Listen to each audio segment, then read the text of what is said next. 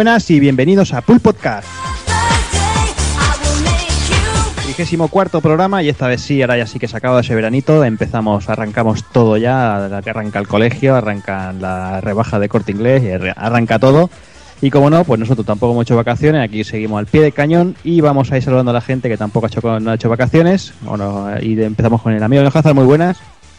Pues muy buena, pues sí, vacaciones hice tres semanas, pero de esas, de esas que te aburres ya de no hacer nada, de no tener dinero, de, de, que no haya, no haya juegos buenos. Pero bueno, al menos me compré, como ya dije, la Vita, cada vez me voy comprando más juegos. Y nada, pues a ver el mes que viene, que el mes que viene va a ser un mes importante con Devil Within y el Alien Isolation. Y no sé si saldrá alguna novedad más. Pero yo de momento con esos dos creo que. Sí, yo creo que con esos dos de momento voy, voy bien va a servir, ¿no? Bueno, y, que parece que Sony se ha, acordado que tiene una consola portátil que se llama Vita. Luego, luego, luego lo comentaré buenas noticias. Y bueno, vamos hablando de Vita, pues bueno, vamos a saludar también al amigo Takoku. Muy buenas. Muy buenas, ¿cómo estamos? ¿Qué tal? Muy bien, aquí preparadillos para darle caña a lo que fue la Gamescom, aunque ya casi la tenemos olvidada y, ver un poquito lo que ha sido eso, la conferencia de Sony. Y como bien dices, parece que se acuerdan de que tienen Vita, aunque la frase de Sony no me gusta. Pero bueno, ¿qué faremos? y nada, por lo demás, pues como siempre, jugando un poco, haciendo más cosillas y, pasando el tiempo. Tirandilla, ¿no? Esperando que se vaya la calor del todo ya. Sí. Y bueno, y hablando de calor, hablamos con el señor eh, Evil. Muy buenas. Muy buenas. ¿Qué, tal? ¿Cómo estamos? Bien, bien, bien. ¿Cómo está la, verdad por ahí? Jodida, sobre todo si estás trabajando. Y lo peor es que, poco tiempo para viciar, tío. Casi no, no he tenido tiempo ni de ni para pegarle al Tales of Cilia 2 en condiciones. Y te llega también el Destiny este y también le tienes que pegar. Y la verdad que vicia bastante. Demasiados frentes abiertos. Sí, sí, demasiados y los que quedan por venir. Ahora es cuando empieza lo bueno. Hombre, empezamos ya campaña navideña, ya casi. Y empieza el Bayonetta 2, que, es un. Y punto, Goti, ya. Claro, un claro candidato al Goti. O sea, yo, ya claro, yo ya lo tengo claro. El, primero, Bayonetta 1 a 60 y a 1080. el, segundo, el segundo, Bayonetta 2 y el tercero, Dark Souls 2. Ya está, yo tengo mi votación hecha. Dark Souls, Dark Souls 2 también, si le pegara, seguramente también podría estar por ahí. Yo tengo también otro tercero, el tío de la pala, que el tío de la pala me, me gustó muchísimo. Ahí estamos. Yo aún no he jugado. Tú calla, eso por tener un Mac. Muy buena, Doki. ¡Hey! ¿Cómo estamos? ¿Qué pasa? Pues aquí de fiestas, tío. Aquí que llevamos, que tengo una, puta, una gana de que te vienen las putas fiestas de Valladolid que no veas, tío. Es lo que tiene, es lo que tiene vivir en el centro. El otro día Chenoa, el otro, el, siguiente Bisbal. El otro día un, un, tributo a Bob Marley, tío. Pero es que. Y yo entro a trabajar a las 7 de la mañana algunos días. Es que terminan los conciertos a las 2 de la mañana, tío. No hay quien. no hay quien... ¿Qué pasa? lo de aquí del Prado es una broma, que aquí viene Georgie Dan y, y la orquesta pondrá. Bueno, por lo menos es un año que no viene Camela, oye. oye, que, aquí en Samboy se ha hecho también y solo han venido grupitos modernos de estos que cobran mucho y hacen una puta mierda. Claro, pero es que aquí tenemos a León de la Riva, el amigo de las mujeres y el maestro de los ascensores. ¿Qué más quieres? Eso está ahí. Yo como no salgo de casa no me entero lo que hacen.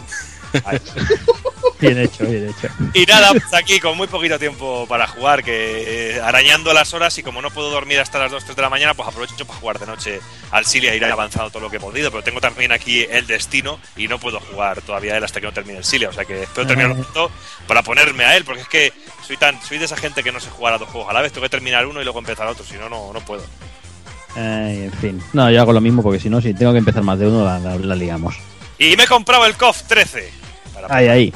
es, un, es un pequeño paso. Es un paso para la humanidad y un gran paso para Doki. Ahora, que... Ahora hace falta jugar. Claro. Claro que sí. Pero bueno, vamos, vamos a dejar de, de, hacer F5 en Amazon, en Game y todo eso, a ver si pillamos una Fishprint de Bayonetta 2 y vamos ahí empezando el programa. Va.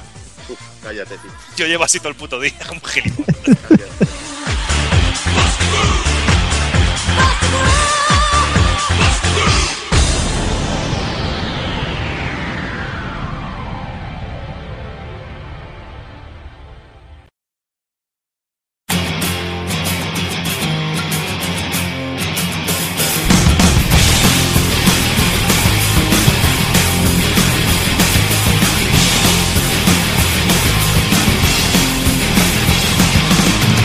Y para este 34 programa empezaremos como siempre la noticia destacada de agosto de 2014. Pasaremos a las novedades del mismo mes. El amigo Doki nos dejará de nuevamente un desvariando. Analizaremos Tales of Syria 2 y remataremos con el ending.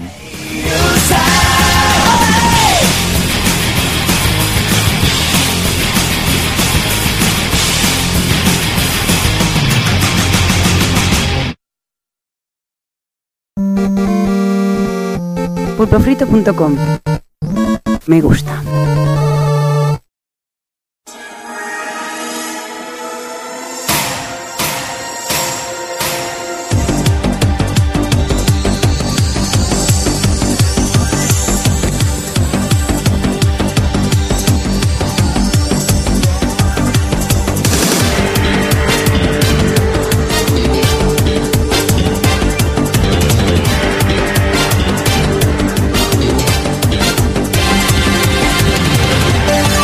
Y vamos ya con las noticias. Empezamos con un pequeñito resumen de la Gamescom. Sí que es cierto que haya pasado, como comentaba Dragon han pasado ya muchas semanas. Pero bueno, eh, como tampoco la hemos llegado a comentar y pertenece al mes de agosto, pues vamos con ello. Vamos a hacer un resumen muy rápido, como decía. Y vamos a hablar principalmente de las dos, de las dos conferencias. Empezamos con la de Microsoft, que fue la primera. Y durante la propia conferencia pudimos ver varios vídeos y varios trailers, varios anuncios. Que bueno, que básicamente fueron, por un lado teníamos Assassin's Creed Unity, Tuvimos la presentación en exclusiva temporal de Rise of the Tomb Raider para Navidades del 2015. También teníamos un tráiler de Quantum Break, de Volve, Fable Legends, que nos dejó un buen sabor de boca, no ser muy fans de, de Fable. Tenemos para ir Forza Horizon 2, eh, Sunset Overdrive, que ya presentaron el modelo bundle con la consola de color blanco, eso sí, el juego en descarga. Otro bundle de la consola con un disco de un terabyte con Call of Duty Advanced Modern Warfare, y por ahí, por ahí, Halo 5, eh, que pone con el cual podíamos conseguir la beta si comprábamos de Master Chief Colección. No sé quién quiere empezar comentando algo, no sé si Gokun, por ejemplo. Bueno, para mí decir que, el, por ejemplo, cositas que enseñaron por primera vez como el Quantum Break, me pareció al mismo tiempo una mezcla de interesante y aburrido. No sé cómo evolucionará el juego, pero espero que evolucione bien, porque tiene, tiene buena pinta y técnicamente se veía muy bruto. A mí me llama, que a mí Remedy me, gusta. Sí, pero sabes, veía el, rollo. Mm, sales de cubierto, disparas, eh, pones la cámara lenta, te vas a no sé dónde y haces lo mismo. 20. Y si ya en la demo se hizo repetitivo, ya. pues madre mía, pero bueno. Veremos.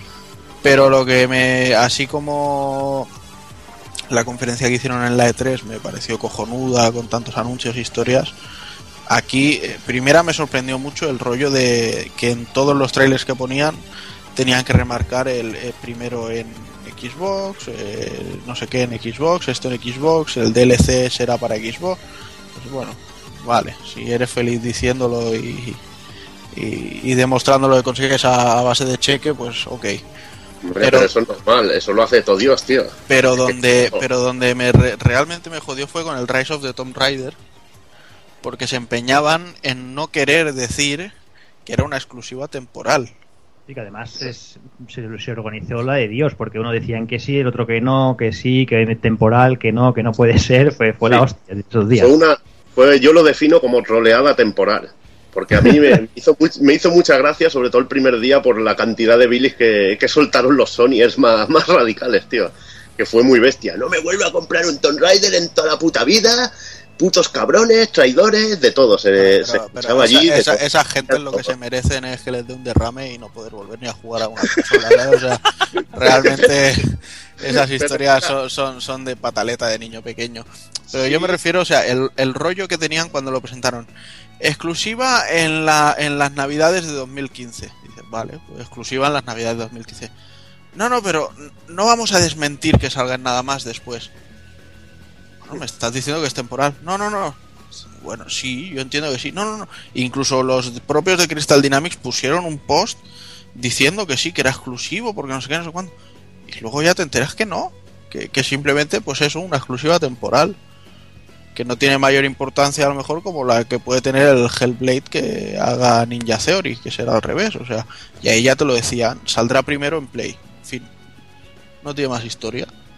Es una contada que se lió por un anuncio en que el juego va a salir unos días o una semana antes o un mes antes o lo que sea. Que, ni, que, ni, que, ni que sea un año, o sea, si es una exclusiva temporal, pues se respeta y ya está, pero... Pero bueno, puede, puede ser una cosa que hablaba Jordi, que hablaba con Jordi, que habló, de, bueno, que era lo del, lo del factor Uncharted, ¿no? No sé si lo comentó Jordi o tú, Juana. Lo de que... El cubo, de la, el cubo del agua. Sí. Sí, de que para no sacar el juego a la vez que, que el Uncharted en Play 4 y hacerse el Arakiri. Pues lo saco, lo saco en Xbox One que vaya vendiendo y luego al cabo de dos semanas que ya habrá pasado un poquito el efecto Uncharted, pues, pues saco el Tomb Raider. Podría ser algo así. Bueno, a mí es que a mí realmente tampoco me afectó mucho porque pensé eso. Digo, bueno, en esa época estaré jugando al, al Uncharted y cuando termine con Uncharted, pues ya habrá salido para PlayStation 4. Ya tomas por culo, que tampoco creo que sea un problema de- tan gordo y tan, y tan, tan importante. Mm, no sé. Sí, lo que pasa que yo no veo yo que sean dos semanas de, de exclusividad, porque me parecería muy patético, dos semanas. Claro, o sea, yo, yo- pagar yo por te eso digo es- que yo creo que será un año. yo creo que sí. O un año o seis meses. Y luego ya te saldrá pues la Definitive Edition, que saldrá en las dos consolas con los DLCs y historias. La. Definitive Edition ya saldrá, porque saldrá 1080 y en Xbox saldrá 720. O sea, o sea eso ya desde se, el supone Joder, que en que empleada- 2015 que más barata, macho. se La supone que en cosa. 2015 ya la dominarán bien. Claro, además ya no lleva el Kinect, tío. Claro, Claro, es un plus. es un plus. Bueno, y que no sé qué os parece, ¿qué te parece, Evil, el tema de la beta de Halo 5 y todo eso, ahora que estáis con Destiny y todo eso? ¿Cómo lo, cómo lo ves?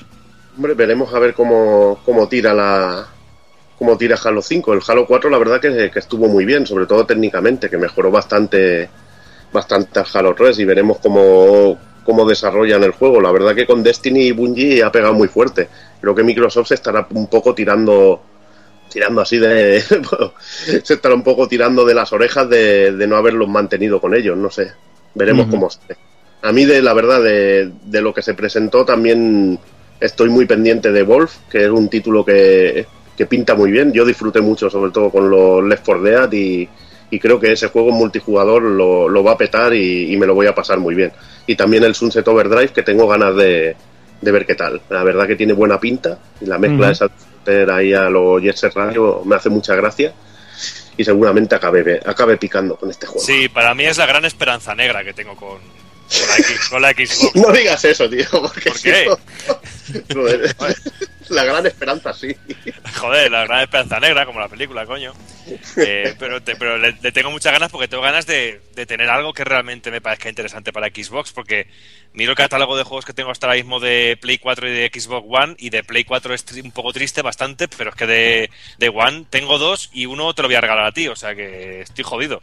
O sea que tengo, por, eso, por, eso tengo, por eso tengo ganas ya de tener el Sunset Overdrive, que A tiene mí, muy buena a mí pinta. los a mí. catálogos de ambas consolas me parece una mierda. Hay alguna cosita que me gusta, pero de momento me parece una mierda. Hasta cierto juego que comentaremos ahora que, que ese sí que me hará que me pille la, la Play 4.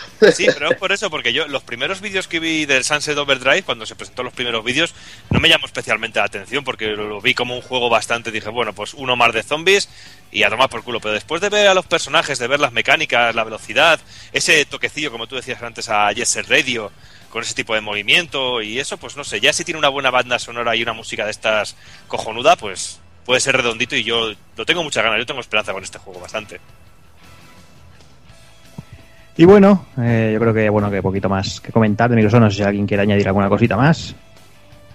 No, vale, pues vamos, vamos con la de Sony.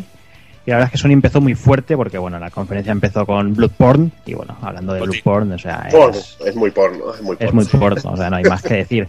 Tras esto pues aparecía Hellblade, que es el nuevo título de Ninja Theory, tenemos el Rhyme de, lo- de la gente de Tequila, de Tequila Works, teníamos cositas como el Until Down, el Teraway Unfolded, Far Cry 4, Alienation, el DayZ, eh, Metal Gear Solid 5 de Phantom Pain y el gran sorpresón, y sorpresón en mayúsculas, además de una manera de presentarlo que creo que fue una jugada maestra, Takokun, porque, hostia, que han puesto una demo de un juego que se llama PT, que no sé qué, que, que es que es nueva, que vamos a probarlo, y lo pongo y lo veis en mientras juego. Claro, es que además es eso, o sea, eh, durante la conferencia dijeron, hemos puesto PT en, en la de esta, descargaroslo y probarlo, y solo pusieron un vídeo de gente asustándose, pero no te pusieron nada del juego. Y claro, luego lo vas jugando y dices, pero esto qué va a ser, esto que no sé qué, lo primero que ves es que dices, coño, el, el fotorrealismo en sí, dice, parece como que use un Fox Engine y tal. Y claro, como te decían un estudio de desarrollo y ya con el Phantom Paint se inventaron el estudio de la ballena azul esa o como se llamase Mm. para disimular el juego, dices pues no sé, y, y ya cuando ya se confirmó todo que era el Silent Hills, dices hostia pues mola. La verdad es que fue una forma muy original de, de presentarlo. Aunque quizá le salió rana al señor Kojima porque decía que estaba pensado para que al menos se tardase unos días en, en terminarse esa demo la gente. Pero bueno, la gente es muy enferma. Siempre hay mucho Claro, por porque yo recuerdo que me lo dijiste, creo que me dijiste tú que estaba currando y lo descargué y me puse con ello y no sé si fue a medianoche que ya empezaron a decir la gente que era que era el nuevo Silent Hill. Hmm. Pero es que es que era- es muy complicado. A mí me costó un huevo y medio poder llegar a superar todo el juego, pues, sobre todo porque el juego en, en sí el juego es una L. El juego es un pasillo en forma Sí. de L que se va repitiendo. Es como un- el día de la marmota, eh, eh, con- continuamente se va repitiendo y tienes que realizar ciertas cosas eh, para poder hacer que la historia avance, pero nadie te cuenta nada, nada, nadie te comenta nada y realmente tienes que intentar escapar de, esa habitación. Eh, entran en factor muchos factores eh, eh, para, para este juego, como hace uso del micrófono, hace, hace uso también de la vibración del mando, porque detecta también si estás moneando el mando, si estás vibrando, si estás tiritando, si no estás tiritando. Cosas que yo no sabía realmente y que luego me he ido enterando leyendo por ahí. Digo, joder, qué pedazo de paja mental con todo esto. Y que luego realmente no es un juego, porque además es eso, mucha gente se pensaba que Silent Hills sería eso, que esto sería una parte del, del juego final.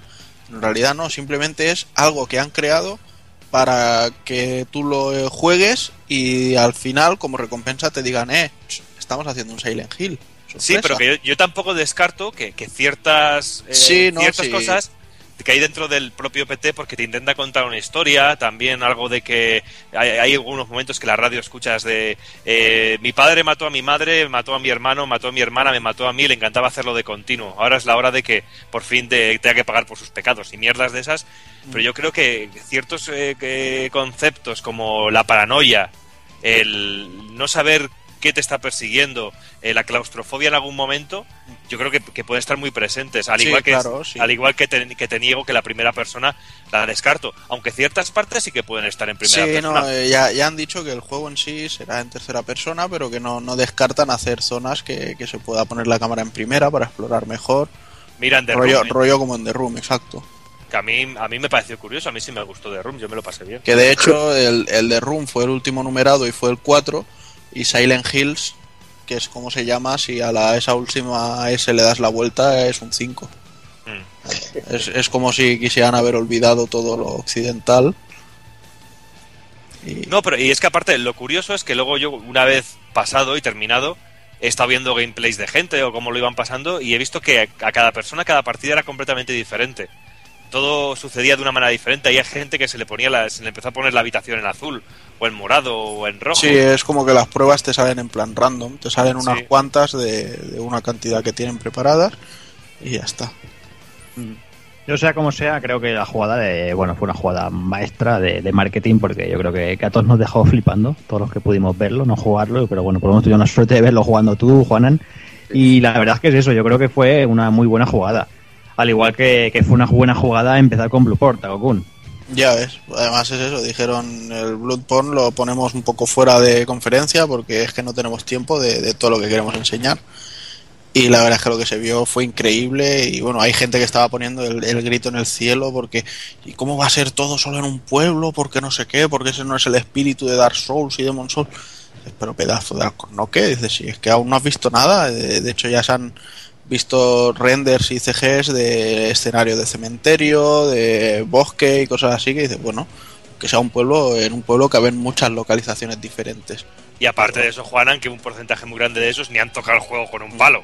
Pero que Y, y que, y que ya solo porque te salga un viejo sentado en silla de ruedas tirándote con la escopeta, ya vale la pena, o sea, ya, ya lo convierte en mágico. por supuesto, eso es copiado del Final Fight, coño. Que ahí salía uno tirando una ballesta, joder. ahí Sí. Y no sé, yo creo que el Bloodborne va a ser muy interesante. De todas maneras, hay una cosa que me gustaría decir, porque escucho mucho eso de el nacido de la sangre. Y en realidad Bloodborne es eh, enfermedad de la sangre. la traducción es la enfermedad de la sangre, que de hecho la historia del juego va sobre eso, sobre la enfermedad que, que asola al pueblo. Así que dato curioso para que la gente ya no, no diga el nacido de la sangre.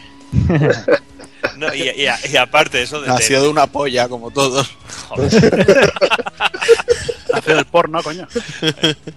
que, ta- que también aparte lo de la- lo que sea todo en un pueblo puede ser como en el Dark Souls 2 o el 1 que hay una zona central y que desde esa zona central vas viajando a diferentes zonas Claro. O sea, que Hombre, no, tampoco- no creo que vea una forja del demonio de fuego y cosas así.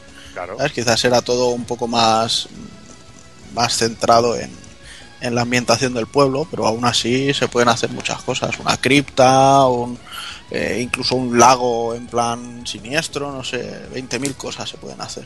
yo tengo muchas ganas pero también quiero ver un poquito a ver qué tal funciona el tema de las armas para ver qué tal las, eso de las pistolas la, la escopeta y eso a ver qué La, tal la escopeta y eso parece que va a servir más que nada para quitarte enemigos de encima o, o evitar que hagan según qué ataques y, y cosas así, ¿sabes? O, No, incluso, lo- o incluso mantenerlos lejos. Lo que sí me ha gustado mucho, que cosas como las esquivas o el poder de alejarte o apartar a enemigos, pues que está mucho más depurado que lo que podemos ver en, en Demon's Souls o cualquiera de los dos Dark Souls, que, que siempre eran esas cosillas que también le daban un plus de dificultad, que fuera tan tosco en algunos momentos.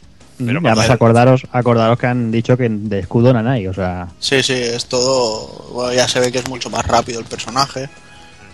Y no sé, el, el tema de llevar el, el cuchillo albaceteño que se convierte en una gilet también me, me moló bastante. Esa idea está, está chula. Para afeitar va de muerte. Pa' Mm, afeitar va de- está. sí, sí. ahí. Pero bueno, sigamos, sigamos, no sé si quiere comentar alguien alguna cosita más. Sí, yo también me molaría hablar un poquillo del Terraway, que, que me gustó mucho que lo anunciaran en, en Play 4, porque era un- uno de los mejores juegos de Vita. Um, A mí, y- a mí me gusta y me pone triste a la vez. Sí, lo que pasa es que es un juego que te pasas una vez y luego ya, ya te cuesta luego otra vez volver a, a Sí, jugar. Es pero, pero, pero le quitan ya la personalidad de ser el exclusivo de la Vita, ya se la quitan. Eso sí, eso sí. Pero bueno, deberían hacer más cositas para Vita, la verdad. Pero me gusta mucho con la pinta que tiene el Terraway y parece que le van a dar bastante funcionalidad al mando de, de Play 4. Me parece un título muy interesante. Ya era muy original en Vita y Mm. disfrutar de una propuesta así original siempre es agradecida. Y bueno, también estuvo muy interesante el, el Until Dawn este, que ha, ha renacido completamente ahora es un survival horror, parece. Pero más que rollo terror psicológico, parece que va a ser lo típico de la casa en la que está la fiesta universitaria y cosas así. Sí. Tiene un rollo más teenager, así de... Pero sobre todo lo que no puedo dejar de pensar cada vez que lo veo es cuando veo un tráiler del Rime y digo, ¿cómo pudo Microsoft rechazar este proyecto? Porque el juego va a ser exclusivo en Play 4 porque Microsoft dijo que no quería financiar ese proyecto. Pues mira. fu- entonces se fueron a Sony y Sony dijo, sí, sí, sí, ¿cuánto queréis? Lo, lo que necesitéis. Entonces, no sé, no, no lo entiendo, pero bueno. Tontería. Muy, muy buena pinta tiene también el, el Rime este. Y bueno, si comentábamos antes que, que había que quitarse el sombrero con Kojima por el tráiler, bueno, el tráiler demo de PT, hay que decir que The Phantom Pain pasó con un vídeo muy cutre con el tema de las cajas y eso, muy baratero. Para Hazard, no sé si quieres comentar, porque es que me parece muy triste.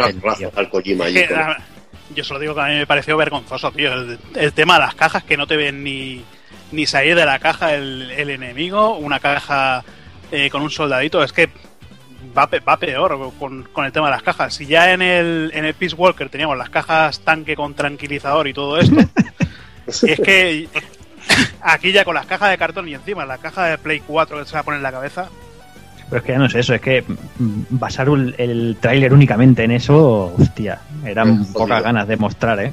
Pero tú piensas que vas a, eh, bueno, que el juego es un poquito más grande y, y mostrar, eh, mostrar un poco de jugabilidad de lo que es el, el escenario tan enorme, más grande que el Ground Zeroes.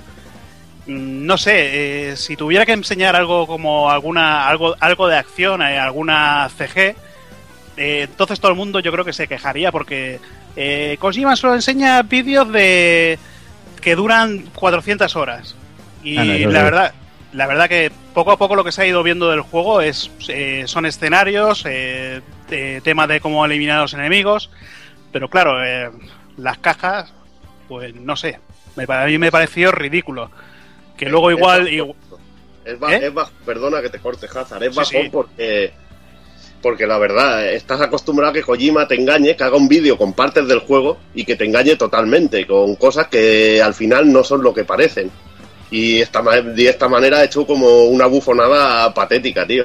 Ha sido como un bombero torero, tío. Un show de bombero torero, alguna tontería así. Yo, yo igualmente creo que, que Kojima ahí lo que ha hecho es hacer un, un pequeño tráiler de algo, porque Sony le obligaría, entre comillas, a decir, tú presenta, enseña algo, porque porque realmente la Gamescom no querían mostrar nada, porque se supone que para el Tokyo Game Show va a presentar el personaje, va a presentar el personaje de la tía esta, no me acuerdo cómo se llama ahora, y se supone que algo va a hacer, porque ya ha hecho un pre-trailer y alguna cosita, y, y al parecer algo más va a hacer, pero no sé, veremos veremos en qué acaba. Yo creo que más que nada es eso, es por, por, por hacer acto de presencia, básicamente, porque realmente el vídeo era, era una chorrada como la copa un pino, vamos. Y, y aparte, ¿qué más queréis ver del juego? Es que yo, yo ya no quiero ver nada más, no quiero que me enseñen más, ya quiero que llegue y jugar. a Es que como realmente Konami no tiene nada más que Metal Gear ya, pues dicen, pues algo tendremos que hacer.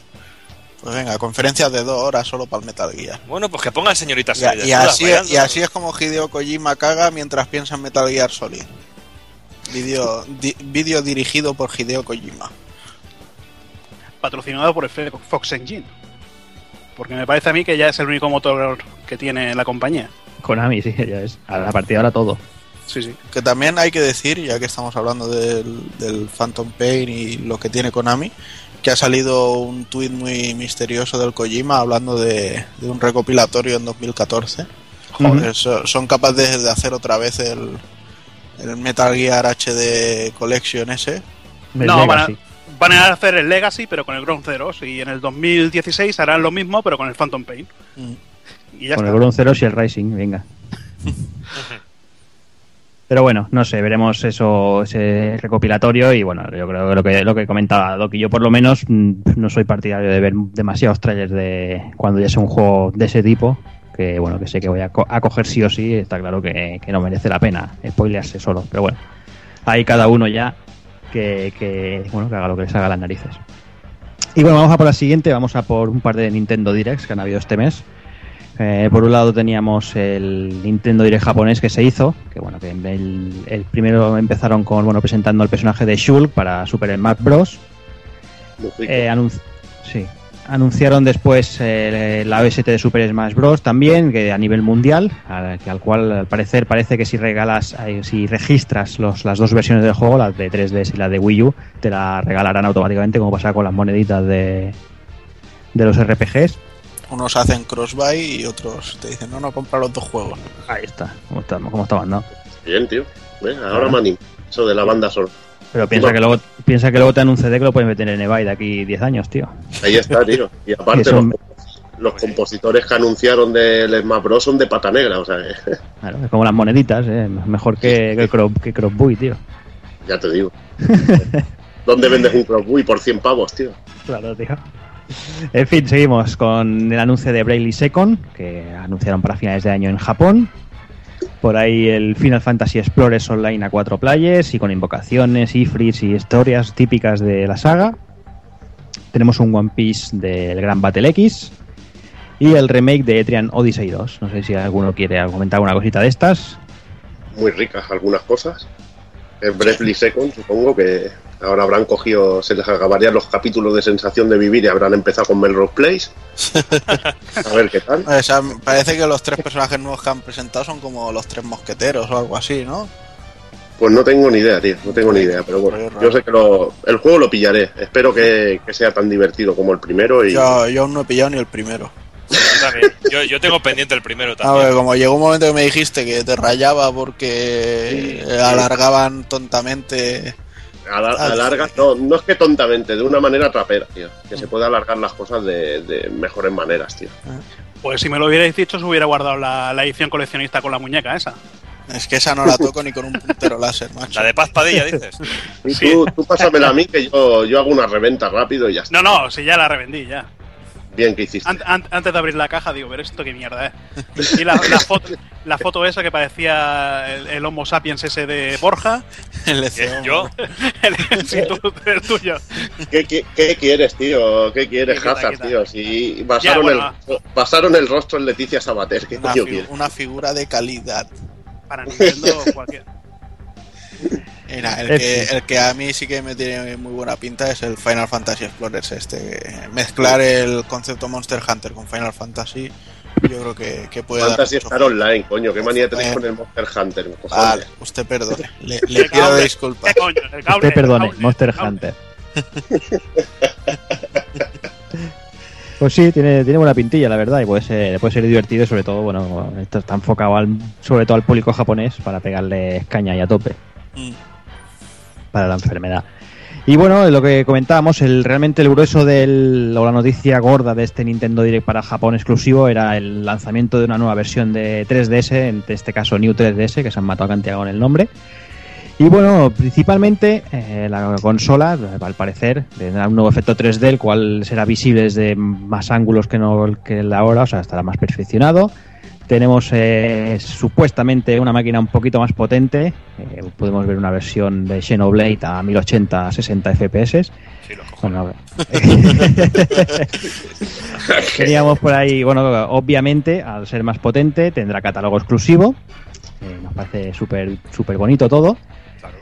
También será más rápida a la hora de navegar por internet o descargar software, bravo, ya iba siendo ahora. Menos mal.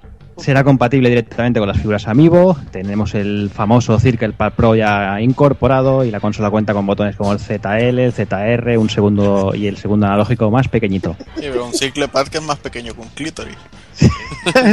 Oye, depende del clítoris, que yo he visto algunos que, joder, amigo. Y Parecía bueno, el, pavo, la eh, consola- parecía el, el moco un pavo, o sea que...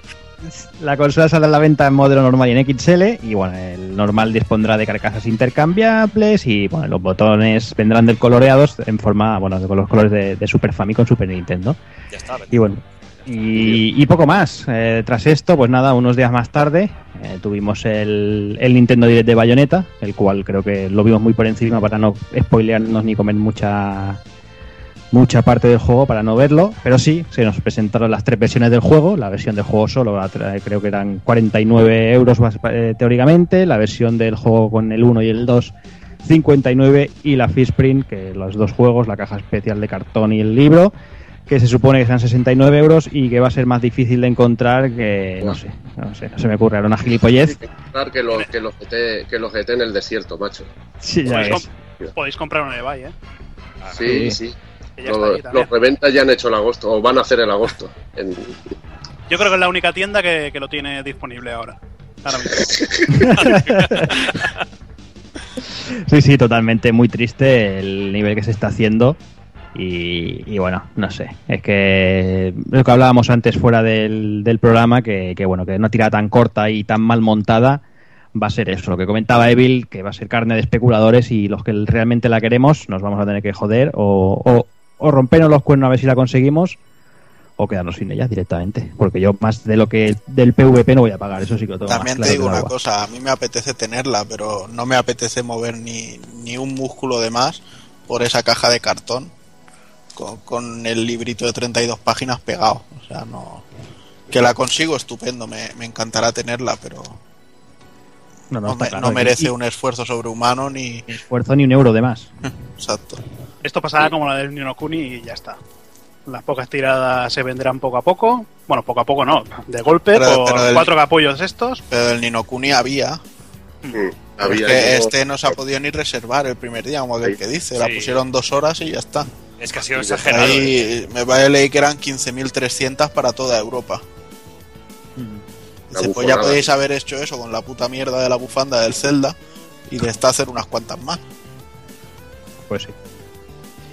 Pues sí, pero bueno, es lo que hay. Eh, vamos a ir dejando Nintendo y vol- volvemos con Sony, volvemos a esa pre-conferencia del pre-Tokyo Game Show 2014, eh, adelantándose un día al lanzamiento de One en Japón. eh, Sony decidió marcar terreno, de- de- decidió mear en Japón y decir "Ch, que esto es mío y voy a hacer aquí una, una preconferencia, pues eso, para, para, para recordarles a los que tenían pensado ir a, ir a por una One, recordarles lo que había para, en la máquina de Sony. Y lo que comentábamos al principio del programa, el, básicamente empezaron la conferencia eh, con un- hablando un buen rato de Vita, algo, algo que sorprendió a todo el mundo porque lo que decíamos, ¿no? Hacía, bueno, creo que desde que, que apareció Vita en el mercado nos- no han hablado más de cinco minutos en ninguna conferencia. Y bueno, realmente, pues como todos sabemos, la importancia del mercado portátil en Japón hoy, en día es, es muy alta y presentaron cositas muy, muy atractivas como pueden ser Fantasy Star Nova, Samurai Warriors Chronicles 3, Way the Samurai o el Luminous Arc Infinity, que Takokun seguramente uno de estos o alguno te seguro que te, hace tilín. Pues la verdad, mira, si te digo la verdad, los Way of the Samurai no soy demasiado amigo de ellos. O sea, no están mal, pero tampoco me vuelven loco. Los Samurai Warriors prefiero jugarlos en consola grande porque al tener tantísimos enemigos y tal siempre se aprovecha más. Pero el Fantasy Star Nova me tiene loco el prepucio.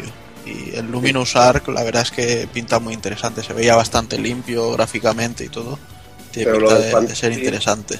Lo del fantasy es para matar. Y como no lo traiga Sega, que es lo que va a pasar El seguramente. Fantasy, como, como no llegue, como no llegue a Occidente, va a ser algo, algo de traca. Los, pro- voy a detrás los Project Diva, ¿para qué coño quieres el Fantasy? Sí. Es que, es que hay para matarlos, que, que panda de hijos de puta.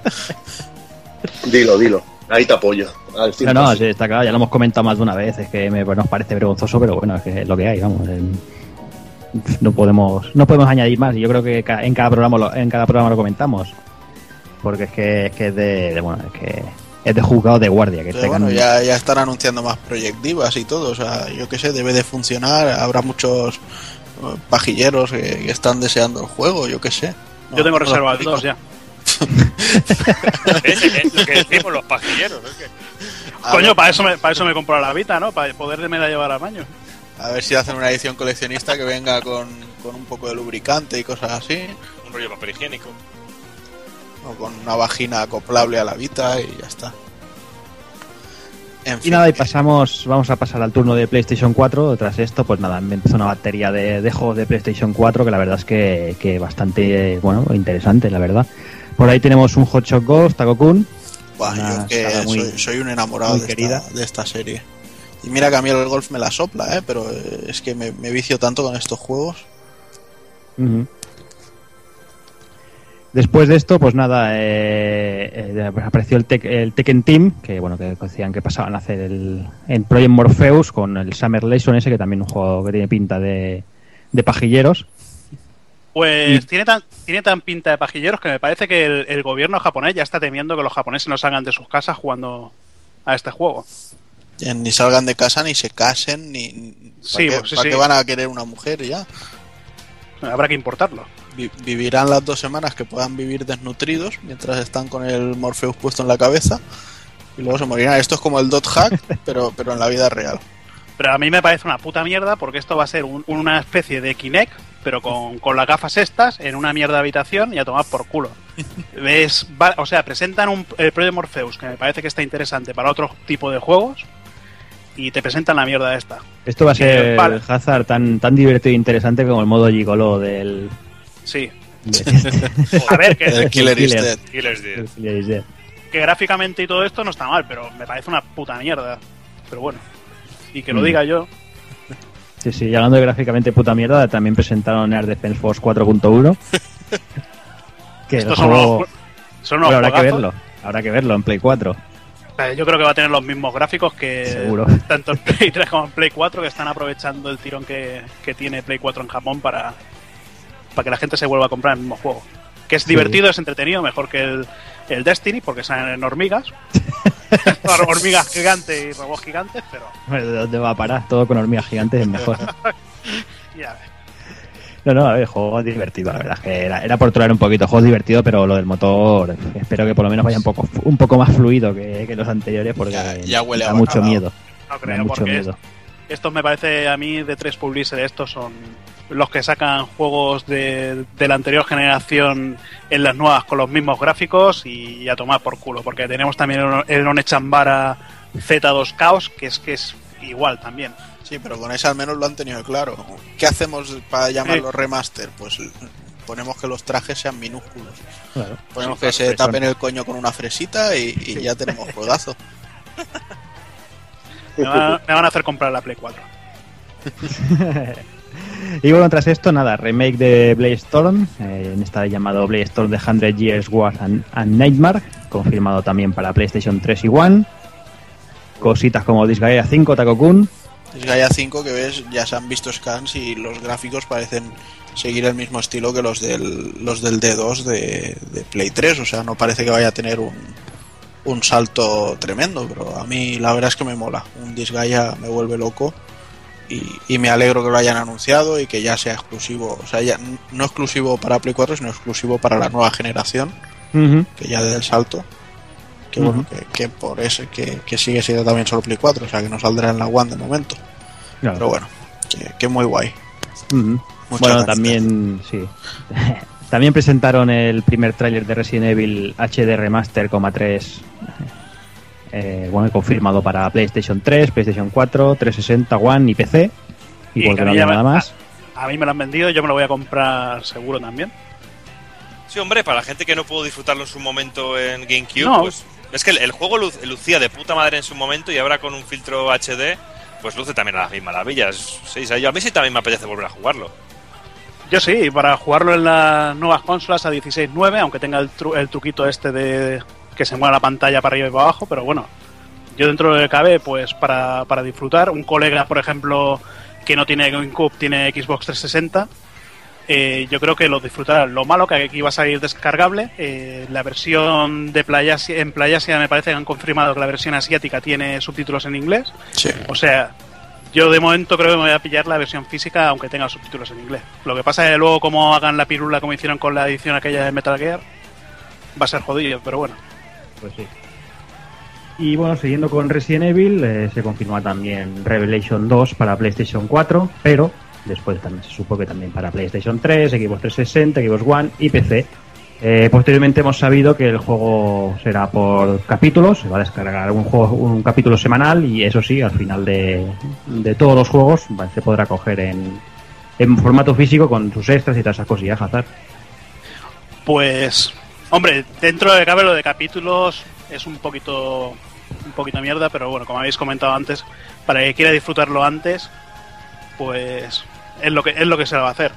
En cuanto al juego, pues bueno, presenta dos personajes, presenta a Clay Redfield, que por fin vuelve después del Code Verónica, y se presenta un nuevo personaje, sería Moira Barton, que es la hija de del Barbas de la Barry, primera- de Barry. la sí, bueno, si es que no hay otro. Y nada, yo creo que ¿Y qué te pasa? ¿Qué te pasa? Es que me ha molado lo del Barbas, que no hay otro. Es que no hay otro. Joder, qué otro barbas hay, macho, en Resident Evil. Es que Y es que, eso. y es que lo, ves en la- lo ves en el remake, tío, tiene cara de, de pobre hombre hecho polvo. No como en el uno que tenía cara de, de profesional. en el- Pero bueno. Y nada, yo, creo que el juego gráficamente, visualmente, tira un poquito más a David Within que, que a, lo, se- a lo que sería el, el primer Revelations. Pero bueno. Yo creo que están co- copiando un poquito lo que lo que están haciendo los otros para que digan, bueno, a ver si volvemos- vuelven al survival horror, para que no les echen terrero. Llevamos tantos años escuchando esa frase Sí, no. no, que ya huele. vete a saber. Tuvo Ya que funcionar muy bien en 3DS el primero para que este ya ni salga en 3DS tampoco, ¿eh? El primero en 3DS era una puta mierda y encima con el con el, con el mando ese que sacaron al armatoste ese que, que no vale una, no vale no vale una mierda y me parece que con la New 3DS los juegos no van a ser compatibles o algo raro o algo raro van a hacer que me parece los juegos que salgan para 3DS para New 3DS con el segundo stick no van a ser compatibles con el, el Pro mierda este que Sí. sacaron Exacto. pero Bueno, Pues a mí el juego en 3DS me gustó mucho. No no estaba mal pero, Pero era es que a ti te gusta todo. incontrolable. No, a mí no me gusta todo. A ti te gusta todo menos Pokémon. Ay, joder, me lo has quitado de la... A ver, el el juego, juego en de 3D el juego estaba en 3DS estaba guapo, pero no sé, yo lo veía injugable. Y bueno, que estoy contigo, Hazard. eh, tras esto también bueno, tenemos Yakuza 0, que también se confirma para PlayStation 3 y PlayStation 4. Y un juego que me haría comprar a Play 4, pero como va a salir en Play 3, me parece a mí que, que aquí me voy a quedar de momento. Y nada, pues un juego que, que, que enseña la historia de los dientes de leche de, de Kazuma Kiryu, como decía Takokun en, en su noticia. Y bueno, eh, es el principio de, de Kazuma en la organización esta que ya no me acuerdo ni cómo se llama, porque como me los juego todos en japonés, vete a saber lo que, lo que dicen. y nada, pues pues es que no sé ni no sé ni de qué va a ir. Supongo que será cuando entra a formar parte del, del grupo Dojima, eh, cuando se hace el tatuaje, igual cuando conoce al a Ryuji en Osaka. Mm, Bueno, ya veremos un poquito lo que es, porque de momento se ha visto un vídeo que me parece que es un cobrador de estos de, de impuestos de, de la Yakuza, que tiene un eh, trabaja de otra cosa y, aparte hace los cobros estos.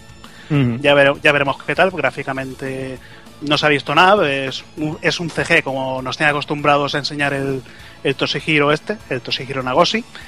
Y bueno, ya veremos a ver qué tal, pero que salga en Play 3 me parece una buena, una buena idea. Bueno, también Sí, será claro. otro, otro de los que no llegan aquí, claro, ¿no? Ya, Por eso seguro. supuesto. Por supuesto. Pero bueno, pero tendremos el Projectiva.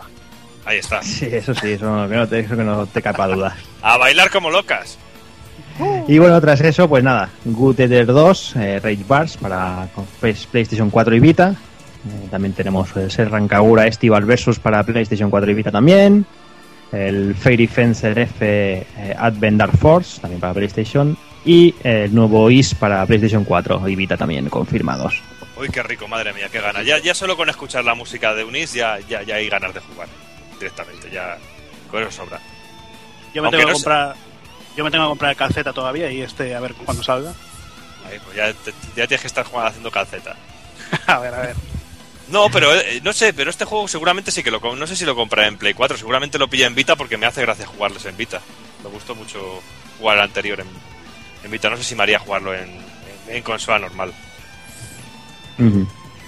También se anunció bueno, un acuerdo con Toho Project para lanzar sus juegos en PlayStation 4 y Vita, que bueno, son varios fangames como por ejemplo el Tohoku, Toho Sky Arena Matsuri, el Fusihino Hensokyu 3 y The Genius of Safari.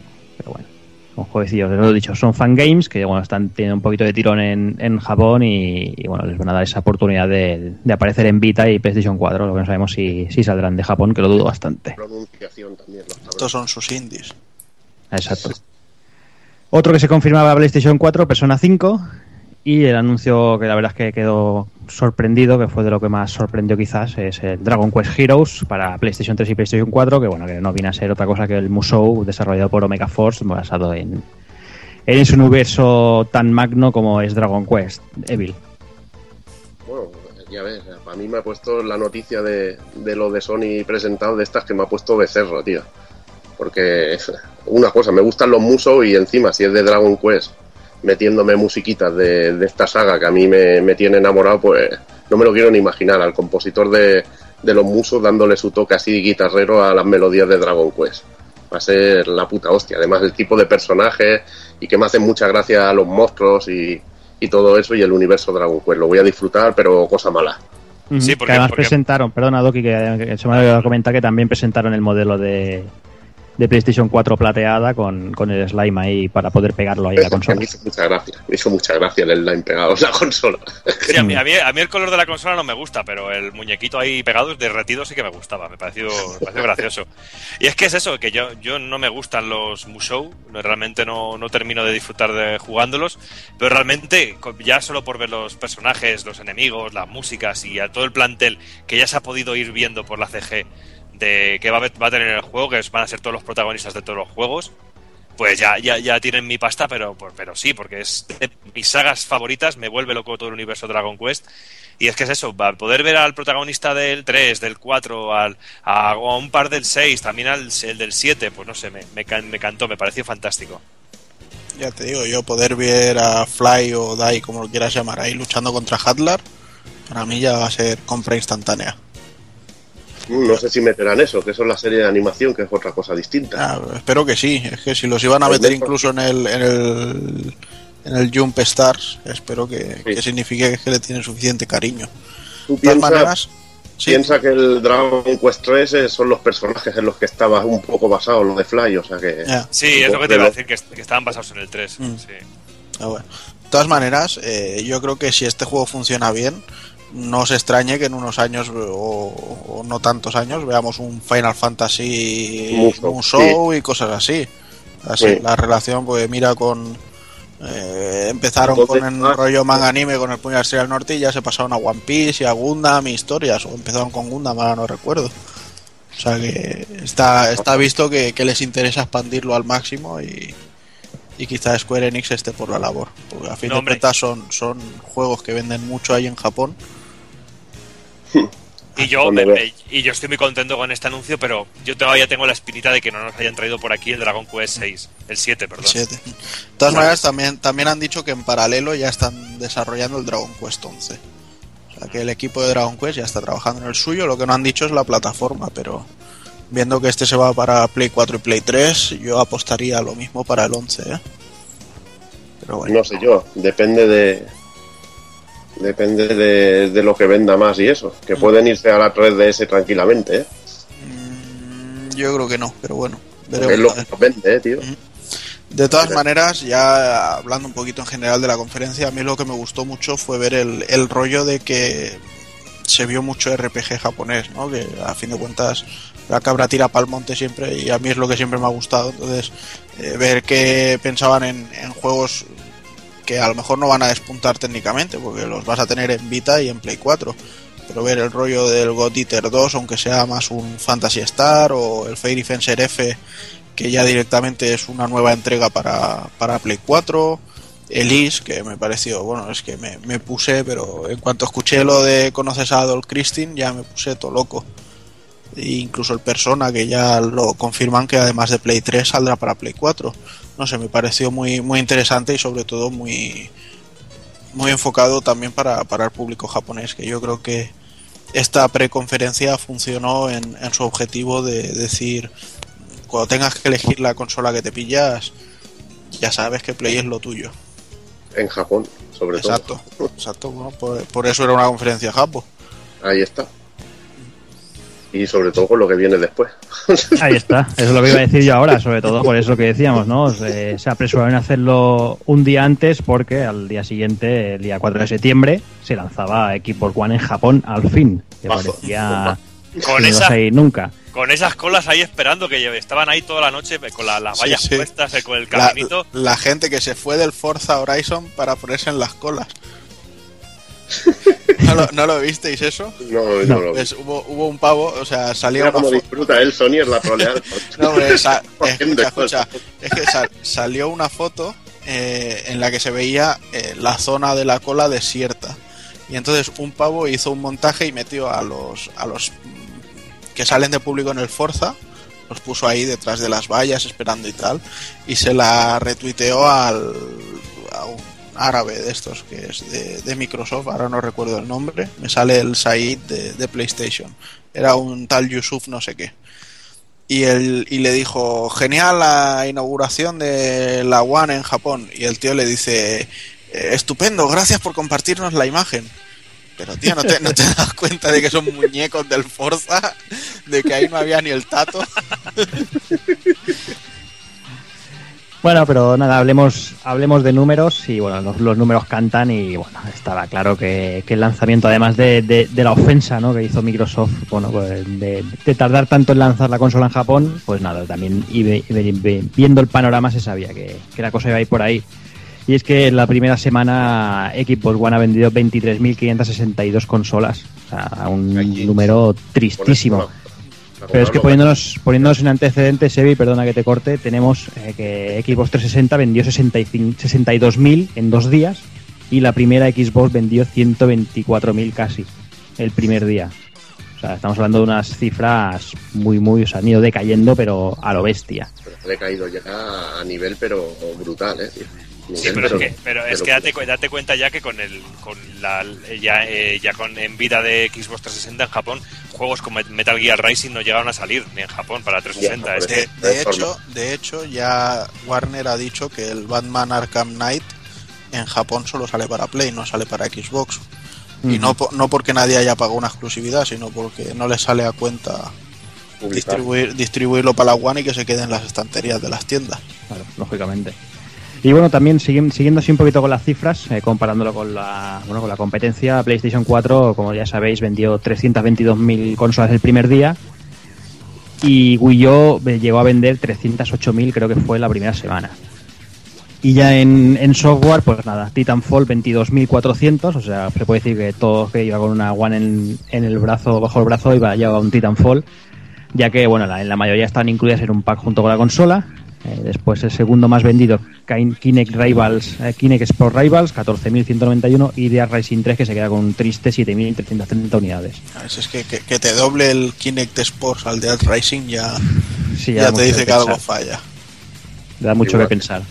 Igualmente son títulos que yo que sé, a los Japón no les va tampoco mucho. Para triunfar allí tienes que hacer otra cosa, aparte de que una, con- una compañía extranjera y americana como Microsoft pues lo tiene muy negro, lo tiene negrísimo. Sí, pero se han ido, yo creo que se han ido enterrando ellos mismos, porque mira las cifras. Sí. tío. La primera Xbox 124.000 el primer día, o sea, y la, y la segunda, la 360, a 62.000 en dos días. Y está, la- que- y está un tercio aún de, de eso, tío. 23.000, es vergonzoso, tío. es que es muy triste, es muy triste. A mí, a mí lo que me da miedo va a ser el, el camilla.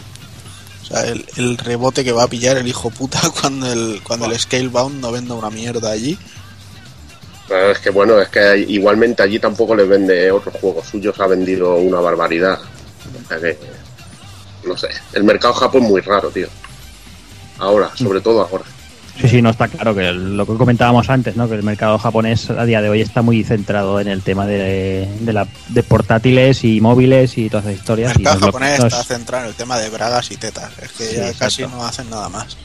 Y Sí, visual exacto. novels. es, es lo que es lo que bueno ha llevado al mercado, es lo que hay, o sea, Monster Hunters y cosas así y, y para de contar. Pero bueno, yo creo que Microsoft lo tiene asumido y yo creo que al final acaba sacando la consola allí por decir, "Pues así vamos al Tokyo Game Show para enseñar algo, ni que sea a nivel mundial, pero bueno, así están ahí por no por no dejar de asistir, creo yo. Y bueno, Y- y algún, algún trato hará con alguna compañía japa. Y siempre sale al matamarcianos, historia. Veremos cómo va la cosa, pero. Sí, veremos pinta- veremos cómo evoluciona. Pinta Pinta, negrísimo pinta mal, pinta negro en Japón, vamos, no creo yo que levant- yo creo que en Japón ya no levantarán cabeza. en la vida. Pero bueno, vamos dejando las noticias y vamos a ir con cosas más importantes.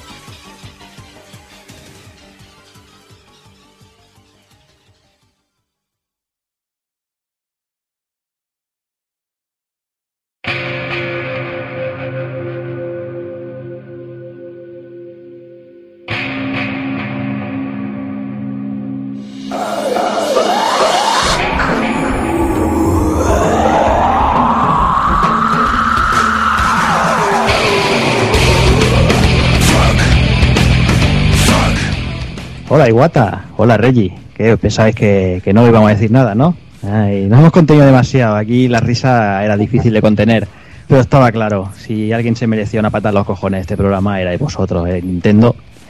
Porque esa jugada que habéis hecho con esa New 3DS, metiéndole un poquito más de potencia y que no sea compatible, mira que os hemos pasado muchas cosas, pero esta vez, esta vez es muy complicado, o sea, porque no, es que no puede ser que que bueno, que ya sabemos que os gusta sacar modelos y versiones, pero bueno, siempre de- dentro de bueno, de eso, de una seriedad y de y de una compatibilidad, ¿no? Pero eso de que ahora me saquéis cuatro o cinco juegos que no van a ser compatibles con 3DS, ay, por ahí no trago, Taco Kun, ¿verdad que no?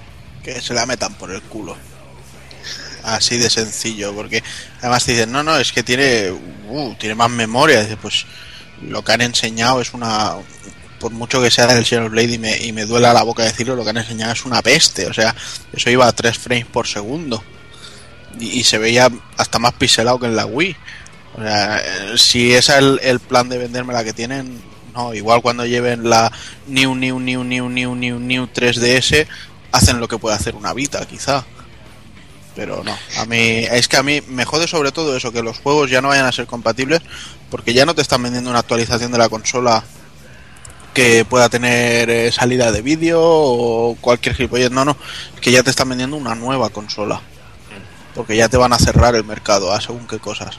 Entonces no me gusta. Eh, Ah. Veo que cada año están haciendo eh, los tiros a palo de ciego, que si ahora le quitamos la 3D y la llamamos 2DS, que si ahora hacemos una New y, y el 3D va a ser mucho mejor y ya no se verá borroso de lado, y, y ahora los juegos más potencia y... Joder, que una 3DS no sea capaz de mover un juego de Wii me parece vergonzoso.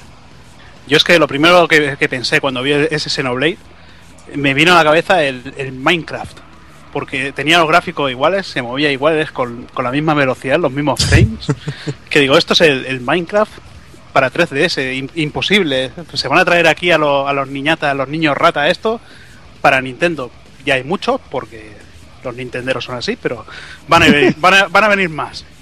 Pero bueno, dentro de lo que cabe, yo creo que la patada más en los cojones me, eh, fue con la, con la XL y la 2DS, que se las podían haber ahor- ahorrado si tenían pensado sacar eh, todas las novedades que han presentado, que hay alguna interesante. El segundo stick es una puta mierda ahí pegada, pero, pero bueno, Sí, un stick que han renegado toda la vida.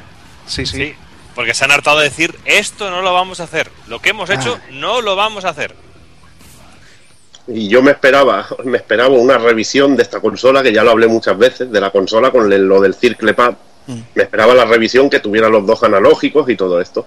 Pero hacer la revisión y cambiarte la máquina ya totalmente a otro nuevo modelo, un poco más potente y eso, no sé, lo veo tontería, lo veo una lo veo unas estrategias que era lo que hacía Sega en la época de la Mega Drive y la verdad que así acabó la cosa.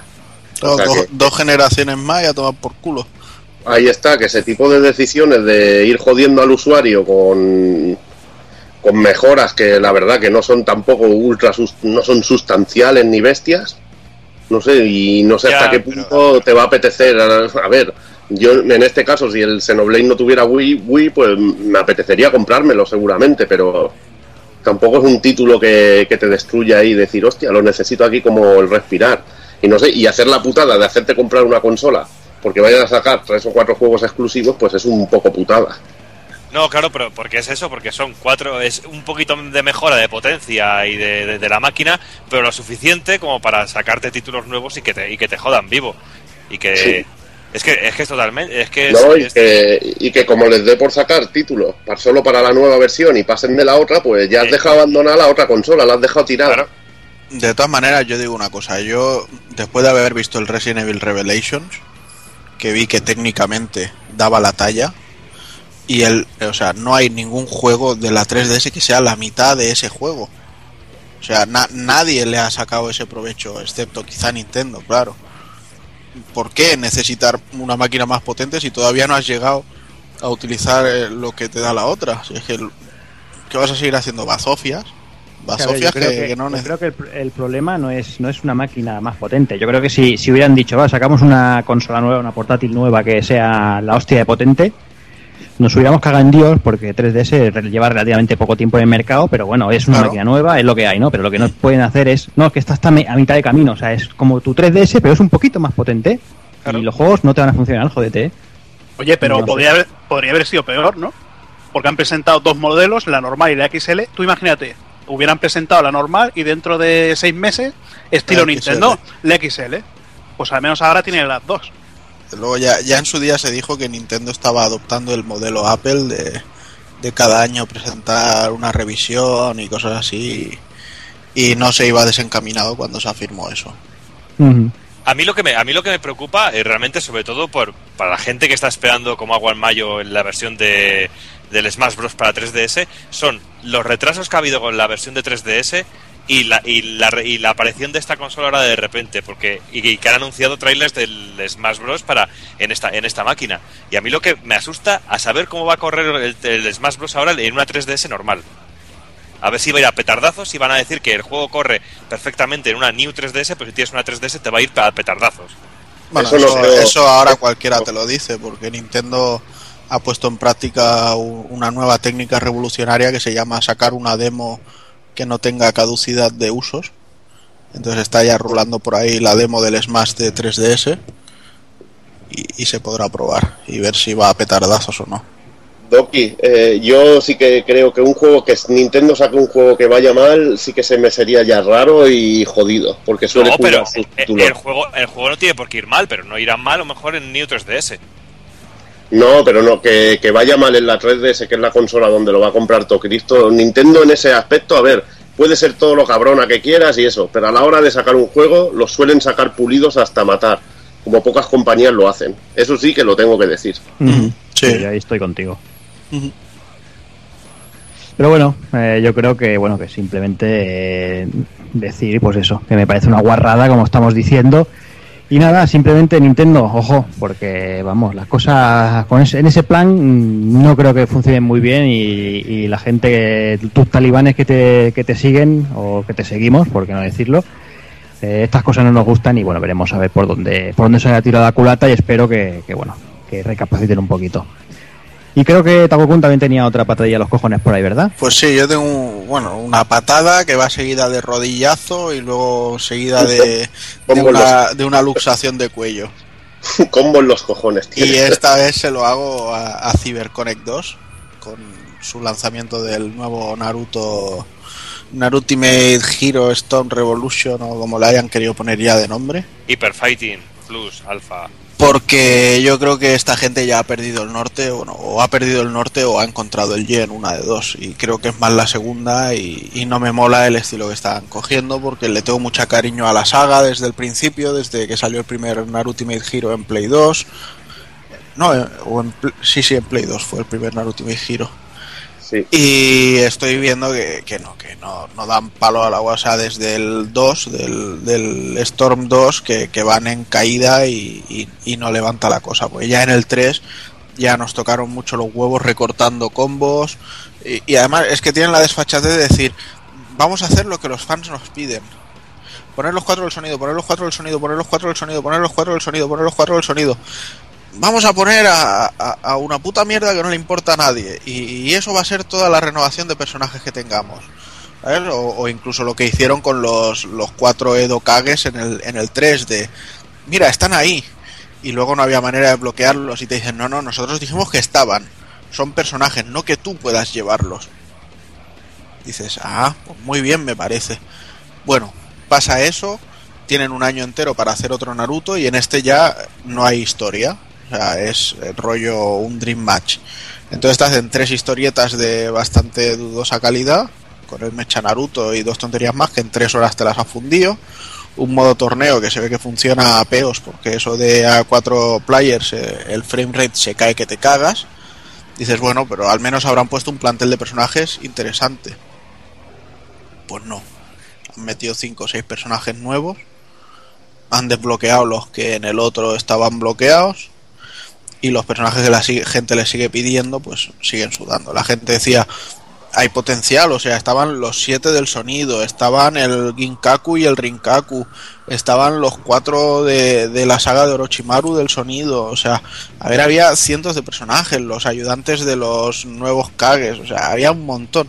Pues no, han metido al Konohamaru, a la madre del Naruto, a tres tonterías más y para de contarlo. Lo que claro, a la gente ya le meten al Madara y al Obito y al, y al otro Uchiha y les hace el culo Pepsi Cola, ¿sabes? Con todos los Uchiha, pero, pero no. Y, y volvemos a que te han quitado combos.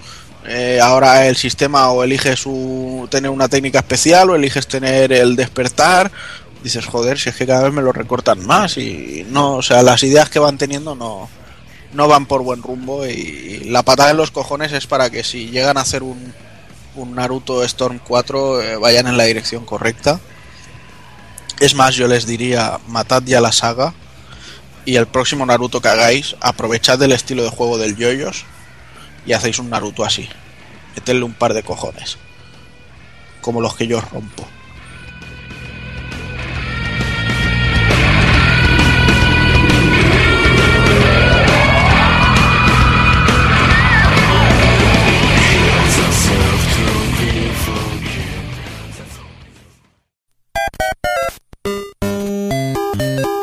Visítanos en pulpofrito.com. Te esperamos.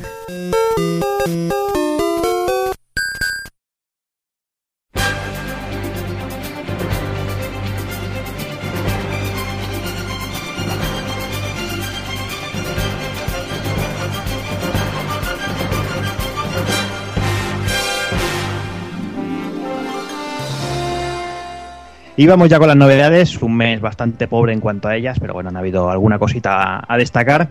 Y vamos a empezar con Capcom, vamos a empezar con Ultra Street Fighter 4 el día 8 de agosto, que salía la versión física del juego. Y no os voy a engañar, eh, la verdad es que teníamos puesto a este a Capcom y al Ultra Street Fighter en la pata a los cojones y la he quitado en el último momento porque bueno, ya que íbamos a hablar en las novedades de él, bueno, vamos a comentar aquí el, problema básico del juego. Bueno, el problema no, lo que creemos que merece la pata a las pelotas, que básicamente es por haber hecho un trabajo muy cutre, eh, porque bueno, sí que es cierto que los personajes nuevos tienen eh, historia y finales y, vídeos como el resto, pero los modos desafíos, eh, al igual que pasaba con el, la, Arcade Edition, se los han pasado por el forro. Algo que nos gusta a Taco Kun, a mí, no sé si a Evil también le gusta jugarlos. Que no te lo pongan, pues que, que- te diga, te ponen cinco personajes nuevos, eh, más los del arcade, y no tienen cojones de hacer los desafíos. No sé, Evil, tú cómo lo ves, pero a mí me parece una soberana gitanada. Todo, lo- todo lo que sea quitar es jodido, pero bueno, te voy a dar otro punto de vista. Eh, el, modo, el modo desafío mola porque te enseña muchos de los combos y muchas de las guarradas que puedes hacer con, con esos personajes. Y a mí también te quita un poco la gracia de descubrir esas cosas por ti mismo. Pero bueno, también en una época en que no hay salones recreativos y las puedes descubrir viéndolas en un salón y cosas de estas, pues es un modo es un modo agradable. Que yo creo que desde el Street Fighter X, que es el primero así que recuerdo que tenía un modo de desafío así, creo que es un modo interesante y de esos que te pican vivos y que te tiras horas y horas para hacer los combazos esos chungos. Y todo lo que sea quitar es negativo al final, en el fondo. Le quiero ver ese lado positivo, pero en verdad no. Es una, una tontada, tío. Otra perrada de, de Capcom a la hora de sacar el juego. Mm. Taco Kun, no sé si quieres añadir alguna cosita. Bueno, yo he estado jugando un poquito y la verdad lo que tengo que decir es que los cuatro personajes que han reciclado me dan bastante igual. Debo decir que a Poison se la maneja muy bien en este juego. eh, que Hugo es destructor y que el sprite es inmenso y tal y cual, pero si ya estaba aburrido de usarlos en el Street Fighter Cross Tekken, no sé qué les hace pensar que me apetece descubrirlos como nuevos personajes entre comillas.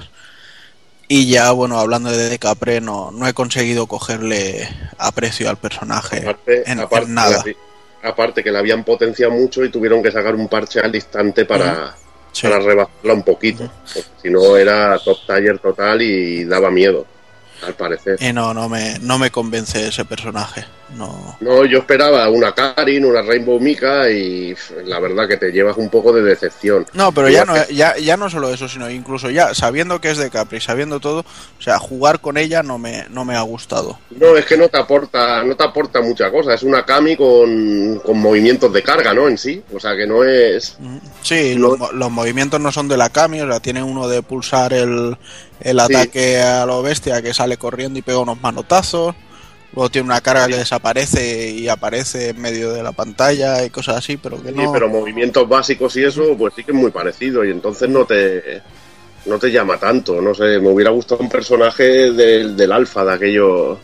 De aquellos más, más carismáticos. Y también reciclar los personajes del Street Fighter Cross Tekken, pues ya sabes que es menos curro, igual que los escenarios. Me hubiera gustado ver algún escenario nuevo para el juego, alguna musiquita nueva, alguna cosita así. Desde luego ya te digo, para mí eh, con el Ultra Street Fighter eh, yo creo que tenían una lista de cosas que podían hacer y Sí. fueron a elegir las peores de todas las opciones que tuvieran.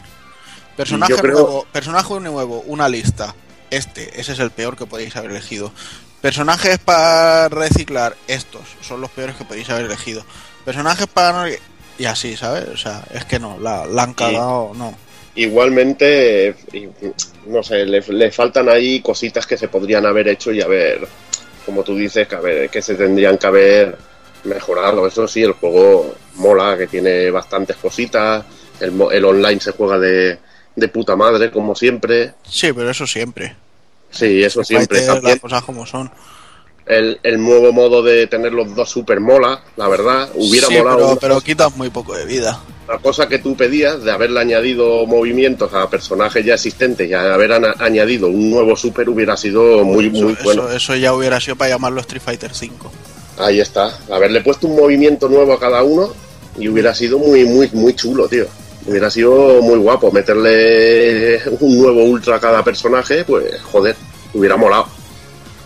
Sí, pero no, no tenían ni ganas ni, ni capital, parece, para poder hacerlo. Igualmente, es- yo pienso que es una buena expansión y para que el que disfrute del juego y sea fanático lo va a disfrutar, sobre todo el, el modo online que siempre hay ambiente. Y hay Claro, hombre, lo suyo es eso, realmente es una excusa para, bueno, para un típico rebalanceo del juego, meter algún personajillo más y bueno, de caras a la, a la comunidad del fighting y a los torneos, básicamente. No, no creo que tampoco quisieran venderlo Sí, no, más yo, allá. yo ya te digo, yo no me quejo, o sea, no me quejo de que salgan FIFA, me voy a quejar de que salga un juego de lucha, que es un estilo que me gusta. Solo Mm. me quejo de que el contenido esta vez para mí no ha sido interesante. Sí, sí, es lo que decíamos. y he sí. visto una ley del, del mínimo esfuerzo. Sí, es lo que decimos. Solo haber, que- solo haber añadido los desafíos, yo creo que ya le habían dado un plus al juego. Al menos para ti y para mí, que nos gusta jugarlos, el Sí. desafío de, bueno, de hacer los, los- sobre todo los últimos, Mm. que nos gusta, pues yo creo que, que, bueno, que algo le habría dado un- ese puntito de más para no. Igualmente pienso que es mejor mejora que la del Arcade Edition en sí. Pues ves, a mí en el, el Arcade Edition, tanto el Oni como el Evil Ryu me gustaron mucho como personajes jugables y tenían unos ultra guapísimos. Sí, pero no dejaban de ser. Ya, que- sí, bueno, sí, no dejaban que- de ser lo que quieras, pero ten- tenían sus movimientos diferentes. pero yo prefiero seis personajes más así, que sean difer- más diferentes. Me gusta más eso. Bueno, pero también a mí tenías a los dos hermanos. Sí, pero me refiero que son muchos más personajes en esta de estos, son muchas más fases metidas, Bueno, más a ver, historia. el, el Arcade Edition eran cuatro personajes y este son cinco. O sea, vamos, vamos a llamar a la RAE que cambien la definición de muchos más. No son más. Uno más es muchos más. Sí, sí, lo que digas, pero han metido también han metido más escenarios, te han metido todos los trajes que hay descargables, si lo tienes en la versión física, pues te han metido mucho más contenido, creo. No, es contenido que la gente ya lo ha pagado 20.000 veces. Y los personajes que han metido en el otro, pues son dos Ryu y Ken y, y dos hermanos que también tienen los movimientos muy parecidos, joder, y en este pues los cinco son mucho más diferentes, Juanan. Que ya estaban hechos. Sí, ya estaban hechos, hombre, la ley del mínimo esfuerzo de Capcom Pues muchas está, veces. es a lo que hemos ido. a lo que hemos ido, pero que bueno, que como mejora, pues a mí también la del Arcade Edition tampoco es que me pareciera para tirar cohetes. Y por ejemplo, Ah, Yo- esta la yo considero, yo- la considero un poquito, lo considero un poquito mejor a la hora del en, en el modo físico, a la hora de tener más contenido en lo que me refiero, de tener los trajes, de tener las fases nuevas y eso, que Mm. tiene un poquito más. Pero bueno, que estamos en lo mismo, que, que debería haber tenido pues bastantes más novedades y más interesantes, personajes más, más chulos, más nuevos que no hubiéramos visto nunca. A mí la del Super sí que me parece una mejora en condiciones, con dos personajes nuevos, mm, que sobre todo Yuri muy chula, y eso sí que me hubiera molado, ver personajes y caras nuevas. Ahora, también os digo una cosa. Me parece una actualización que está a años luz de las que hace Arc System Works. Eh, tanto como te digo una cosa, te digo la otra. Que el, esta, este DLC, que, que si te lo compras suelto te cuesta 14 pavos, ya tiene más novedades que el Persona nuevo. Sí, bueno, el persona nuevo que ya sabes que vas a tener que pasar por cajas si quieres a todos los personajes. Ya ves. Ya antes de salir el juego, es- es- Sí, sí. estamos llegando a un nivel penoso, tío. Dos personajes de DLC que serán gratis si te lo compras de salida. De salida. y un tercer personaje a 800 yen, o sea que será unos 8 euros al cambio lo pondrán Mm. por, por un nuevo personaje. Y con el Guilty Gear igual, ya han anunciado también uno de un personaje nuevo que sí que estará en el juego y otro que será de, de, para las primeras copias. Pero bueno, que a ver, que cada uno tiene su modelo y su forma, sí. También es cierto que los personajes, tanto en el Persona como en el Black Blue y tal, son muy profundos al, nivel jugable y, y están a años luz de, de quizá lo que presente Capcom en estos aspectos. Sí. Pero no deja de ser una política de mierda y, y toca los huevos igual. Sí, bueno, también hay que tener en cuenta que seguramente que los personajes nuevos eh, estarán esperando para el Street Fighter V, ¿eh? Qué bonito, qué bonito soñar, Sí. ¿eh?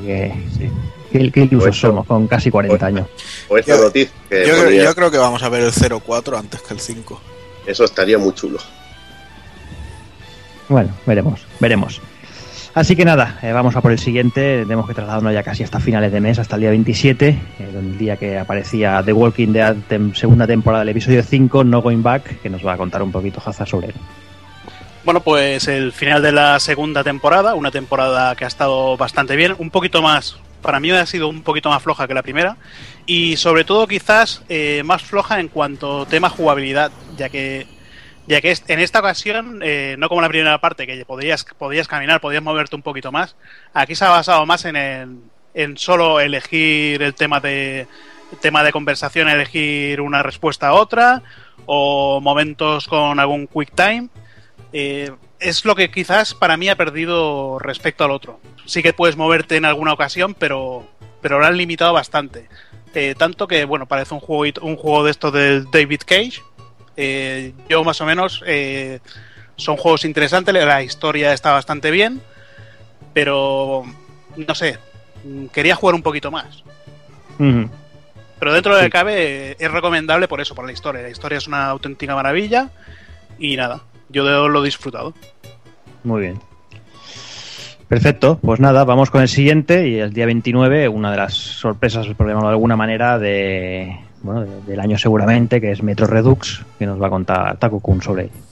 Pues la verdad es que muy sorprendido yo, porque no, no había catado la saga todavía. De hecho, tenía descargado el Last Light de- del PlayStation Plus de la Play 3 de hace unos meses, pero todavía no lo había puesto. Y con la oportunidad de este Redux y tal, pues ya me puse a jugar. Y hay que decir que muy bien, o sea, el, primer el, recopilatorio en sí lleva lo que es un remake de Metro 2033 y lleva una versión remaster del, del Last Light eh, donde han metido pues mejoras en las iluminaciones a 60 frames por segundo 1080 de resolución ta ta ta ta ta, ta. y en el primer juego además de de volver a hacerlo con el motor gráfico nuevo que hizo la compañía para el para el Last Light pues le han añadido otras cosas como otros detalles del segundo juego como lo de limpiarse el casco el ver la munición que te queda en, en la propia culata del arma y cosas así.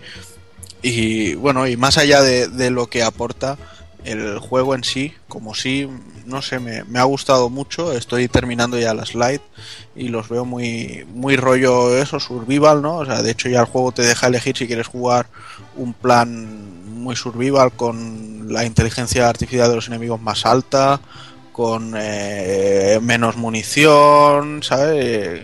Más de eso, de supervivencia, o si lo quieres más en arcade, que cualquier enemigo te suelta mucha munición, que no vas a tener problemas Sí. de, de balas eso, era- y cosas así. eso, Juanan, era del juego original, que se ve que era muy chungo. Sí, el- primero- Era, era así, y no tenías la opción de jugar más fácil.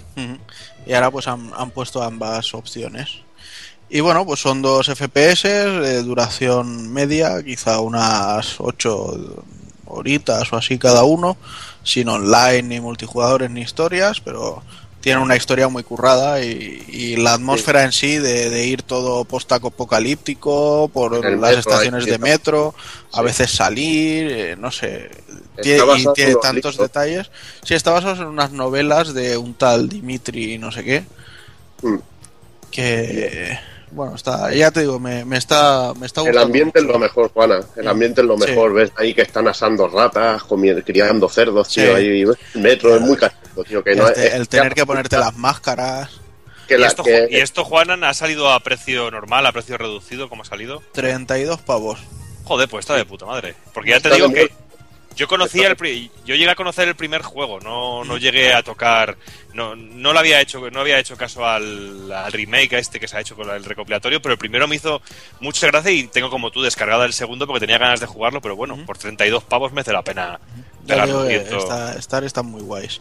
Porque ya Y te bueno, digo que es, lo que es lo que decía Evil, que la ambientación del juego, por lo menos en la versión, en el primero que jugué yo, era brutal. Todo el rollo de las alcantarillas, la gente viviendo Sí. bajo tierra, ese rollo eh, posapocalíptico, no sé, pero posapocalíptico, pero muy alejado de la- del concepto posapocalíptico que podemos tener. No sé, todo muy sucio, muy guarro.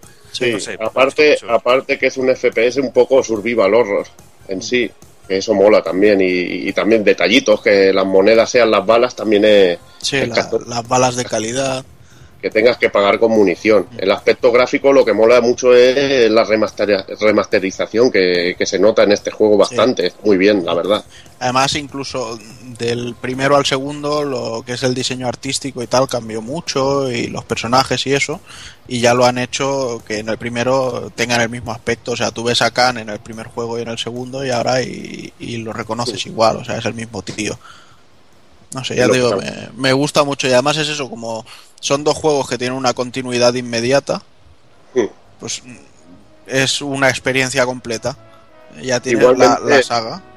Igualmente el primero flojea un poco con los bichos que están animados un poquillo, Sí, claro, que no hay mucha variedad y que luego consiste mucho en asaltos, que, que el manejo es un poquillo torpe en sí, también Sí. un poquito. pero bueno, está muy bien, sobre todo la Sí, ambientación. no, no- no son juegos perfectos. También hay que tener en cuenta que el primer juego prácticamente era como un estudio indie, porque eran cuatro tíos ahí eh, en Bueno, un estudio. proviene- ya sabes que de dónde proviene, que provenía uno del juego este de PC famoso, el Stalker, Ah, el del rollo de Chernóbil. hmm. Y entonces, pues, Para que luego ya, pues eso, eh, tuvo tanta fama y tanto éxito que ya llegó THQ y puso pasta, aunque después quebrase por el camino y lo cogiera Deep Silver, pero se nota que la- las cotas de producción del primero al segundo cambian mucho.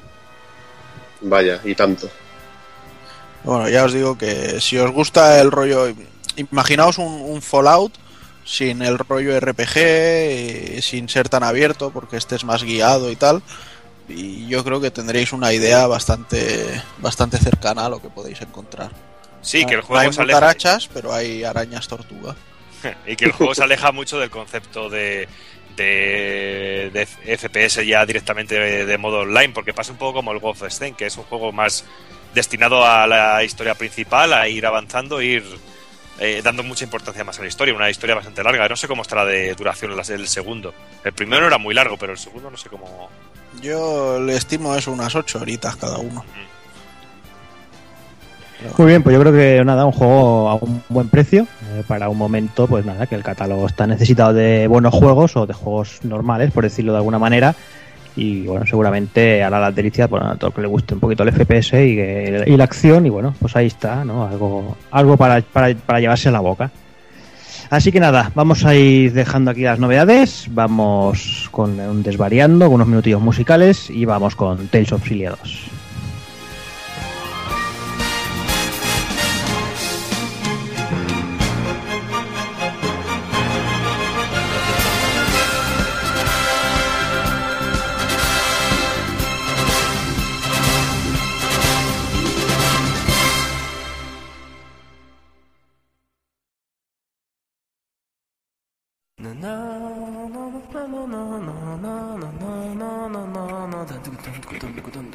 Desvariando. Desvarío. Desvaríos. Desvaríos. Desvaríos. Desvaríos. Desvaríos.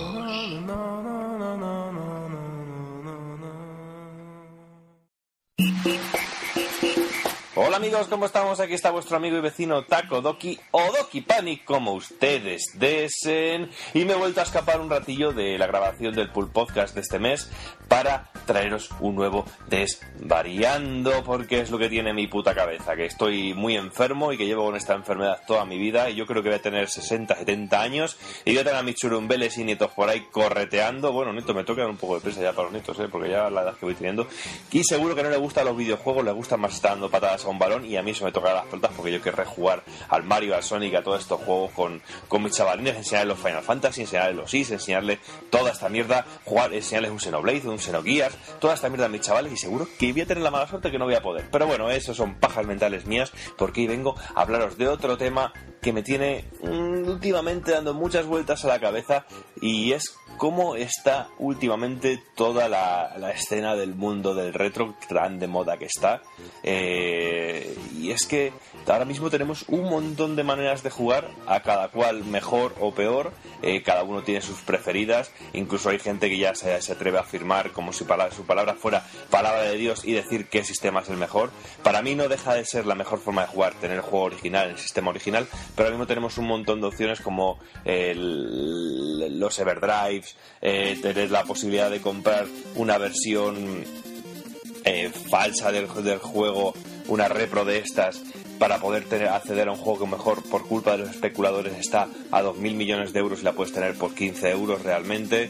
Eh, tenemos también la posibilidad de tener un ordenador, tenemos posibilidad de tener una máquina como una Ouya para jugar en la televisión. Tenemos un montón de opciones para jugar y acceder a un montón de juegos retro que realmente es interesante que yo no lo veo como, como, nada negativo en, en, en ningún sentido porque realmente nos da una biblioteca fantástica para poder conocer un montón de juegos de la historia del mundo de, de los, de los videojuegos. Incluso yo lo veo como algo bueno porque eso permanecerá y es una forma de, de hacer que, que perdure y que, se, y que se conserve y no se pierda en, en, el- recuerdo y se, y se quede to- totalmente enterrado como los ETs en, el, en, el des- en un desierto de Nevada.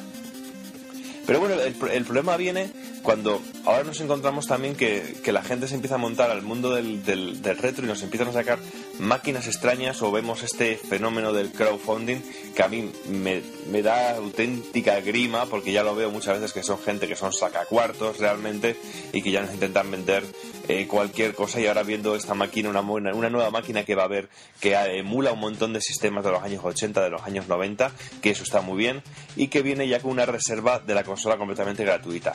Vale, una, una reserva, estás reservando por algo gratuito algo un sistema que realmente no sabemos lo que es. Pues hay un vídeo por ahí que se ve los juegos, las consolas que emula, cómo lo emula, pero realmente no estamos viendo cómo, cómo funciona la máquina realmente y si, y si por lo que vamos a pagar, porque luego la máquina no va a ser grande, porque va a costar, no va a ser gratuita, porque van a ser unos, oche- unos 79, 80, 85 euros, con lo cual vamos a pagar 80, 85 euros por algo que podemos tener realmente enchufando nuestro PC o nuestro Mac o lo que tengamos a un televisor y enchufar un mando que ahora mismo cualquier mando del de PlayStation 3, PlayStation 4 son totalmente compatibles con un PC o con un Mac, con lo cual es una idea tan absurda como lo puede ser, por ejemplo, también Ouya, que realmente en principio podría parecer una, una eh, opción interesante, pero yo después de visto lo visto, no me ofrece nada que no me pueda ofrecer eh, el, el mismo ordenador conectado al, al televisor.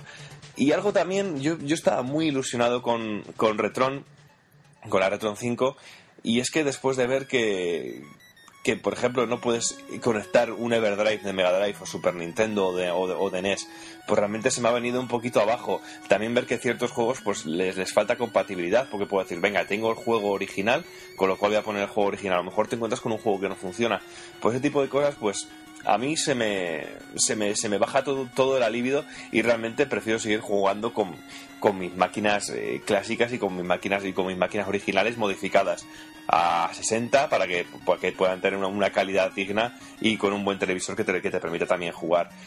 No sé, el mundo del retro que está cada vez más asediado por un montón de buitres, por un montón de... Ya no es el mundo ya solo de la especulación, especular en, en precios y que te pongan siempre las excusas que en eBay está este precio. Ya es la especulación en la creación de sistemas y más sistemas. Este nuevo del que os he hablado, que ya lo conoceréis seguro, a mí me parece feo de cojones, es como, como una NES eh, blanca y, y, azul. Yo si es un diseño de- definitivo me parece un auténtico bodrio, para eso puedo coger una carcasa de, un- de una NES o coger una misma NES y modificarla de alguna manera y me parece totalmente fea y un producto que realmente no tiene ningún sentido y que veo a la gente muy hipeada con ello y no termino de entenderlo. Mi, mi cabeza no, te, no, te- no te- no termina de verlo, pero bueno, oye, cada uno que compre lo que quiere y lo que le, y lo que le dé la gana. Y quizá sea la manera de que la gente empiece a jugar a juegos que está comentando continuamente que ha jugado y realmente canta mucho cuando alguien no ha jugado nada. Mm, No será ni el primer ni el segundo eh, comentario, escrito, artículo, podcast que leo o escucho y digo, coño, pero si estás con- contando algo que realmente te estás quedando totalmente en la superficie de la historia o la superficie de la mecánica o la superficie del juego, algo que puedo con- conseguir yo con cuatro datos sacados de un vídeo de YouTube o una Wikipedia. Si ese es el camino para que la gente pueda jugar y retomar estos juegos, pues me parece perfecto. Yo lo he hablado un montón de veces eh, con, con amigos o incluso con los compañeros y amigos del, del Pool Podcast que han hablado de algún juego y dicho, coño, pues yo no lo conozco, yo no me corto un pelo en decir que no conozco un juego, ojalá lo conociera todo. A mí me encanta, eh, y hablando de, la emulación y de mi Everdrive de Super Nintendo de Mega Drive, que algo de lo que, que más me gusta de, de estos aparatitos es que me está dando opción a, a decir una tarde, venga, voy a trastearme la, la letra todos los juegos que tengo la letra A, la letra B o la letra que sea, y a veces me encuentro auténticas joyas que yo no, yo no conocía. Y eso me hace mucha ilusión el saber como sistemas de hace muchos años me siguen sorprendiendo con juegos que me parecen fantásticos. He conocido algún juego de Mega Drive que ni me lo esperaba, he conocido alguno de Super Nintendo que me ha parecido fantástico. Algo que también se puede conseguir gracias a los grupos, a los foros. Ves a gente como Pepa Lacant haciendo uno de sus directos eh, de Mega Drive o de Super Nintendo y que, que está también el amigo de Bill con él. Y a lo mejor ves algún juego y dices, coño, que de este, esto no lo conocía y enseguida vas a probarlo porque tienes ese, ac- ese acceso directo. Yo creo que es lo bonito fuera del, del postureo de, de sí, sí lo he jugado, sí lo conozco, o esto es una mierda porque sí, y porque yo lo jugué en su día. Los cojones, ¿sabes? Que es que no tiene ningún sentido. Es tan, es tan absurdo como las peleas que hay últimamente entre jugadores, entre podcaster y entre youtubers, que, que eso cada vez me da, me, da más asco.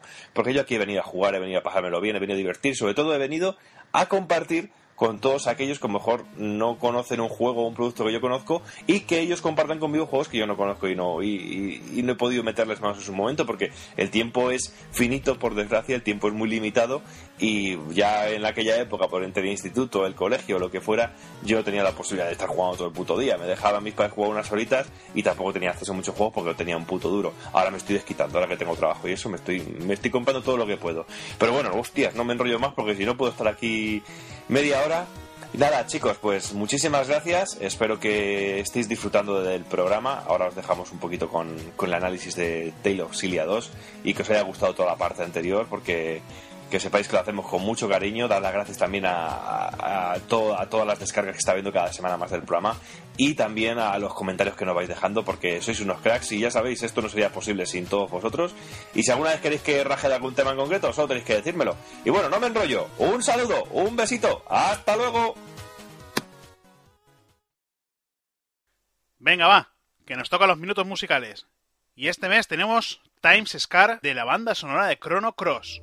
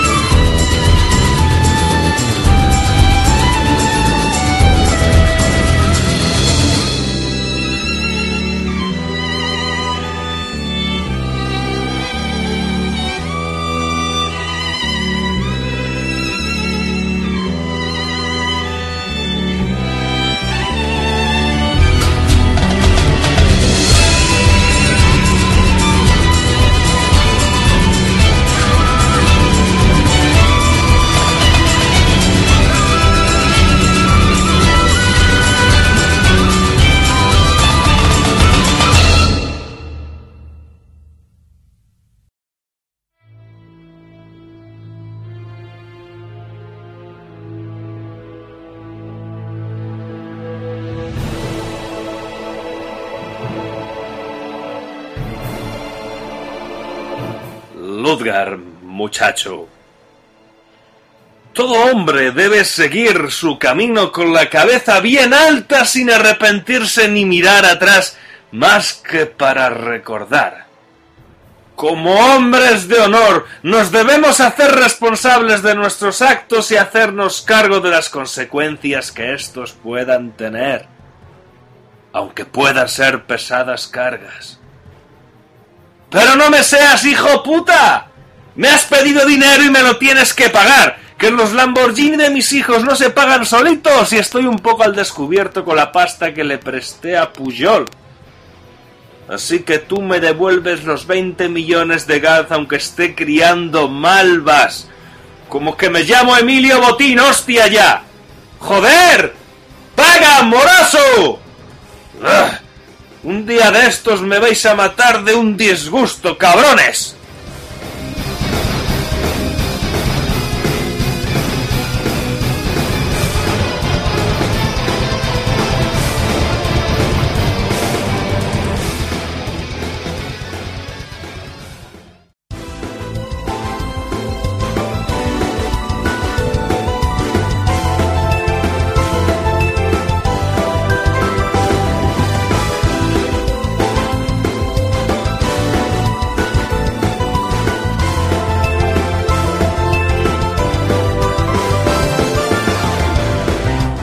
Otra vez estamos aquí, como el año pasado, hablando de, un Tales of, que supongo que, viendo cómo somos todos, cada vez que salga uno lo, lo acabaremos analizando en el Pool Podcast.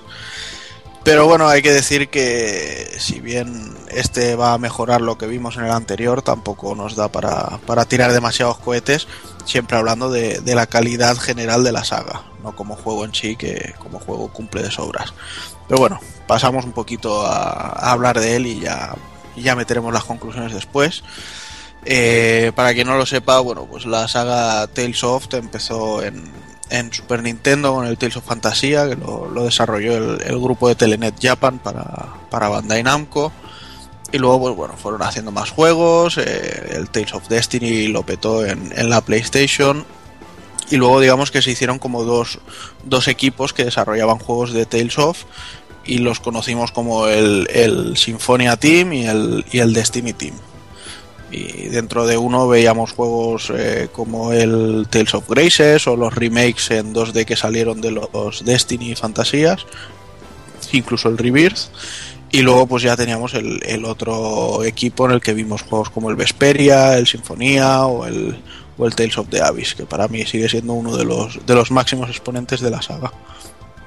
Y recordar también que, que cuando se hizo el Tales of Fantasía, también hubo un pique ahí entre programadores de historia y una parte se quedó en Namco haciendo los Tales y otra parte se, se quedó haciendo los, los Star Ocean en Enix. Que luego se haría, y luego estarían en, luego pasarían a Square, Enix también, donde sacarían el Star Ocean 3 y, y ahí siguieron. Fundaron, Una parte haciendo fundaron juegos-. Sí, juegos que, que comparten mecánicas jugables muy, muy similares de acción en los combates. Y de hecho, si no recuerdo mal, también después gente de, de los equipos de, de los Tales montaron otro equipo que se llamaba Tri Crescendo, Sí, que ya fueron los que nos trajeron el Eternal Sonata y cositas así. y cositas así. Y aparte comparten compositor, que es el Ujú. motor que jugaba. Sí, que se repite ya un poco más que el alioli fuerte de ajos, pero, pero siempre es sinónimo de calidad el hombre. Lo mismo que digo una cosa, digo la otra. Pero bueno, en esta ocasión pues ya nos encontramos con una continuación, podríamos llamarla directa de, de Tales of Xillia, porque lo que pasa en el anterior repercute enormemente en este, Un año después, pero también la podemos considerar una no continuación porque nos, nos plantea unos protagonistas, bueno, un protagonista y un acompañante completamente diferentes y el resto de personajes son todos los que ya vimos en el, en el primer Shilia que tendrán un papel más de secundarios y, y algunos estarán simplemente por, por estar, o sea, no, no tendrán ni un papel importante, la verdad. nada, nada que se les desarrolle, pero bueno. Eh, como decía, en este eh, controlaremos a, a Ludger Kresnik, que a los que hayan jugado ya al primer Shilia les sonará el apellido ese de Kresnik. La lanza de Kresnik. Ujú. Y bueno, veremos que tendrá ya desde el principio una fuerte rivalidad con su hermano Julius. De hecho, muy prontito lucharemos contra él. Y eh, llegará un momento que se juntará con una niña que se llama él y a la que le acabará prometiendo que la va a llegar a la, a la tierra sagrada de, de Canaan, Canaan, o Canaan o como lo quieran llamar. Y bueno, unas cosas llevan a las otras, él acaba siendo un rollo elegido, o no elegido, pero sí un portador de no sé qué tipo de poderes, bla bla bla bla bla bla. Y bueno, y así se irá desarrollando la historia, que tampoco voy a entrar mucho en, en ella para no para no desgranársela a nadie, porque si algo tienen de divertido estos juegos es, es ir descubriendo la historia. Sí, pero decir que el personaje a mí sí que me ha convencido, me ha parecido muy interesante como protagonista y la historia que, que Bueno, tenía. no es que tenga, no es que tenga mucho trasfondo, más te hace parecer casi a ti el protagonista, porque tú vas tomando decisiones en Sí. sí, del juego. De hecho, además, el, el personaje en sí durante las escenas de juego no habla.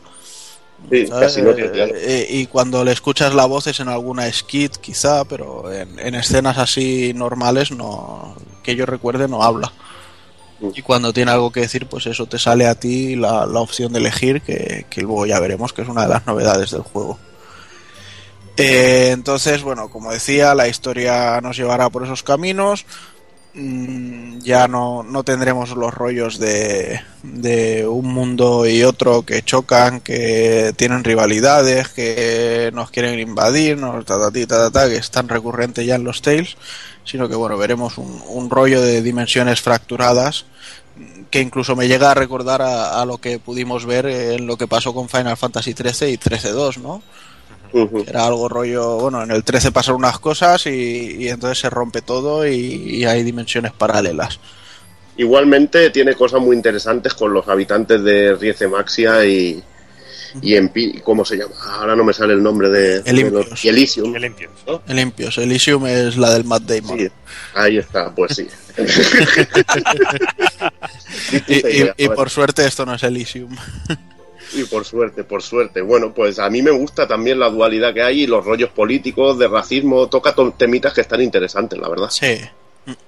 Pero sobre todo si hay una particularidad que tiene la historia de este juego y que hemos visto muy pocas veces, o, o ninguna, porque yo de hecho no la recuerdo, es que tendremos desde el principio prácticamente nos, bueno, nos timarán y como somos un gilipollas pues nos estiman porque no tiene otro nombre y tendremos que pagar una deuda de 20 millones de, de la moneda del juego. Tía, esto me ha rayado a mí cosa mala, tío, porque me ha recordado la hipoteca que tengo con el puto banco, tío. Ya ves. Gilipollas- soy un gilipollas como el Ludger, pero directamente, tío. Ya ves. No se llamará Emilio Botín, ¿no? El cabrón que... Bueno, pues si se llama ya sabéis que al final del juego recibirá lo que se merece. Ya te digo, Una, una tumba con cajero. Una tumba con cajero, no puede fallar. Pero bueno, y claro, esto de la deuda hará que muchas veces tengamos que decidir si preferimos mejorar nuestras armas o comprar equipo o, o ir liquidando deuda porque mm, en plan riesgo de que no paguemos, pues dirán que es como si te tuvieran controlado y geolocalizado, ¿no? Si cada vez que pagas un poco puedes ir a otra ciudad más y ir, ir moviéndote y eso es lo que hace que desbloquees las, las localizaciones del juego. Entonces Bueno, cada vez... que- Es una manera un poquillo baratera, ¿no? De hacer Sí. como desarrollar la historia y facilona, ¿no? De hecho- "Hostia, mira, de hecho- y te desbloqueo que puedas ir a este sitio y puedas jugar aquí. Es un poquillo baratero. De eso. hecho, el, el principal concepto del juego es el barateo. O sea, Sí. por muy divertido y muy guay que se vea y cosas así, el juego es barateo puro. Sí, lo bueno, lo bueno que tiene el Tails, que es lo que tienen los Tails, es el combate. Pero bueno, ya lo valoraremos al final. Y entonces, pues bueno, lo que sí que hay que decir es eso, que, que ha habido muchas mejoras en el, en el sistema de juego, sobre todo en el, en el combate, que lo primero que vemos es que Ludger ya tiene eh, la novedad de, del Chromatium, que es una especie de transformación que puede hacer, en la que además tiene diferentes fases según vayamos desbloqueando al, al avanzar la historia. Luego tiene la posibilidad de cambiar de armas, que tiene tres tipos de arma, tiene espadas dobles, tiene maza y tiene pistolas. Entonces puede combinar mucho con ellas. Aparte tienes que jugar con eso porque los enemigos tienen debilidades, debilidades por ciertos elementos y llevar a tres armas de elementos distintos te facilita mucho la cosa de encontrar los puntos débiles. Mm, Luego en el sistema también de vincularte a los compañeros también influye porque hay compañeros que para las artes te pedirán un tipo de arma. Por ejemplo, si luchas con Jude tendrás que llevar la- las espadas dobles y si luchas por ejemplo también con la con el Is tendrás que llevar el, el mazo mm. para poder ir haciendo las artes dobles. O sea que Y lo está que chido. decías antes del combate también, eh, que hay enemigos que tienen daño cero a ciertas armas o a ciertos ataques, también hay que tener cuidado con eso. Eso es lo que mola, que le da al, le da al tío un poquillo de, de salsilla al cambio de armas. Mm, Sí, porque el sistema de combate es muy frenético y hay veces que estás peleando cuatro personajes tuyos contra cinco, contra cinco enemigos y mejor cada uno de una clase. Y tienes que andar cambiando las armas, tienes que andar moviéndole todo. Y esto es todo muy fluido. A nivel de sistema de combate, a mí sí me ha gustado porque lo he visto bastante más fluido, más dinámico ¿no? que Y que, convierta al personaje en una bestia. Que tienes tres armas con un huevo de artes cada una. O sea que tienes Sí. a tu disposición unos combazos de la hostia. Por cierto, ya que estamos en el tema, eh, a ti, José, ¿qué tipo de arma te gusta más? Yo soy de espadas dobles y cambio un poco a pistolas. Porque el mazo lo veo un poquillo lento, pero también mola para romper guardias y eso. ¿Y tú, Borja? Pues a mí me gusta mucho el mazo. Yo, es que, yo es que también estoy jugando mucho con el mazo. Es que tiene un ataque, creo que es el, el Hungry Hunter, creo. que, es que es una bestia de ataque, que a casi todos los enemigos es capaz de tumbarles al suelo, e incluso Sí. cuando están en guardia y es cuando les puedes empezar a zurrar después con las espadas rápidas. Aunque también hay que decir que la pistola eh, viene muy bien y ayuda mucho a los combates, sobre todo con los bosses finales, con la para, pistola para- car- para cargar un poco la, la barra de, de super, bueno, la barra de para transformarte y poder zurrarles de lo lindo. Sí, Me- porque, la- las pistolas no me están gustando nada. sí, porque te hacen lento, no es tan divertido, la Mm. verdad. Mm. Lo que pasa es que tiene, tiene cosillas muy chulas, tío. A mí las pistolas tienen un ataque que se llama, que se ha traducido sería Rolling Thunder, que son homenajes a Namco, que a mí me, me ponen mucho ese tipo de, de tonterías, tío. Que ese es el que hace la voltereta hacia el lateral Sí. y pega hace mucha gracia que se que bueno traducido ya no ya pierde la gracia de que el ataque en inglés sería Rolling Thunder y molaría mucho que sabes que es un juego mítico de Namco tío. Pero bueno. Y como decía, pues eso, tiene el sistema este de Chromatum para el prota, que se va transformando y puede hacer unos ataques más bestias. Luego lo de las eh, diferentes armas para Ludger. Eh, también, sobre todo, ha cambiado el, el tema de las artes vinculadas. O sea, ahora ya no, no hace falta que utilicemos un arte concreta para hacer una combinada con el compañero, sino que con todas lo podremos hacer. Lo que pasa es que tenemos artes genéricas. Si Sí. no tenemos una que coincide en una combinación, pues haremos una genérica. Entonces, va bien porque simplifica mucho el poder seguir las cadenas de combos y cosas así. Pero bueno, eh, han metido algunas eh, técnicas nuevas, lógicamente, para vincular a, a los personajes del Shilia 1 con, con Ludger. Pero lo que son los personajes del primer juego en sí no, no han recibido, al menos que yo me haya dado cuenta, no, no tienen ningún arte nueva. Novedad Lo que pasa que alguna creo que le ha cambiado el nombre. Y por- porque yo al principio me despisté, digo, coño, mira, esto va a ser nuevo. Y luego cuando la desbloqueaba decía, no, si esto ya lo he usado yo. Pero bueno. Y eh, bueno, eh, eh, durante el juego pues te- tendremos lo típico de poder movernos por las ciudades para hacer nuestras compras y cosas así. Y para ayudarnos en el desarrollo de la historia y de poder ir consiguiendo dinero, pues tendremos un, un personaje en todos los pueblos que nos permitirá aceptar diferentes misiones. Entonces las misiones suelen ser o de recolección o de caza eh, y encontrar según qué objetos o incluso encontrar a gatitos que luego nos servirán Sí. para otras cosas. bastante repetitivas las misiones lo con- mejor de esto lo mejor de esto es una cosa que le mola mucho a Doki Sí, que son las de los, los Sí. bosses gigantes. Me han, me han parecido, me han parecido geniales y son los que lo que han hecho que no tenga ningún problema con lo de la deuda. Ujú. Que realmente ir matándolos, los vas matando y te dan casi pasta de sobra para ir pagando poco a poco la deuda. Pero realmente son combates muy divertidos. Eso sí, he llegado a uno que es una especie de bicho azul con que hablan de él como si fuera un racimo de uvas y me ha costado un huevazo como que no he podido, que lo he tenido que dejar de lado y eso que tengo un nivel muy grande, muy, muy alto de personaje, pero he sido incapaz. ¿Sabes? Que te encuentras con algunas bestias cojonudas, que son, son también algunos poses finales del primer Silia, Ujú. algunos de ellos. Sí. Sí, no, ya decimos que el barateo Bueno, está, está presente en todo. Y bueno, eh, también ha habido mucho cambio en, en el tema de... Bueno, en las tiendas, por ejemplo, ahora tenemos, además de la opción de comprar, en, en las tiendas tenemos la opción de personalizar, que nos Mm. permite utilizar de diferentes materiales que hayamos ido consiguiendo para, para crear al- algún objeto que nos pueda ir bien. Yo la verdad es que lo he usado dos veces, no, no he necesitado no yo lo he usado yo lo he usado para las armas tío porque consigues armas muy tochas Ujú. Sí, La bueno, esto lo que, lo que consigue un poco que, que te pares un poquito más en la, en la exploración. Porque hay veces que llegas a un escenario de una dimensión paralela y podrías llegar casi al, al punto de, de continuar la aventura. Y esto te obliga un poquito a repasar bien todo el escenario con lo que vimos del anterior, lo de meterte por un agujero y sacar y encontrar una mate- un material, eh, ir re- reco- recogiendo los materiales que te encuentras por el escenario, que son diferentes en una dimensión fracturada o, una di- o la dimensión natural del juego. A mí, lo que te- me pica, a mí lo que me pica es para pillar gatos, tío. Sí. encima tienen maullidos distintos, tío, y eso es cachondo. Es lo más cachondo, buscar gatos, tío. Sí, no, hay además el tema de los gatos, pues luego sirve para poder ir enviándolos a, a los diferentes mapeados del juego y al, al- tienen un determinado tiempo que necesitan para volver y nos traen materiales o objetos y luego generalmente en todos hay un, un objeto que es de personalización para los personajes o armas. Yo he conseguido unas espadas dobles que son colas de gatos y, van de muerte o, o eso, el flequillo de Mila en no sé qué, si, si envías a los gatos a- al templo de Mila y cosas así.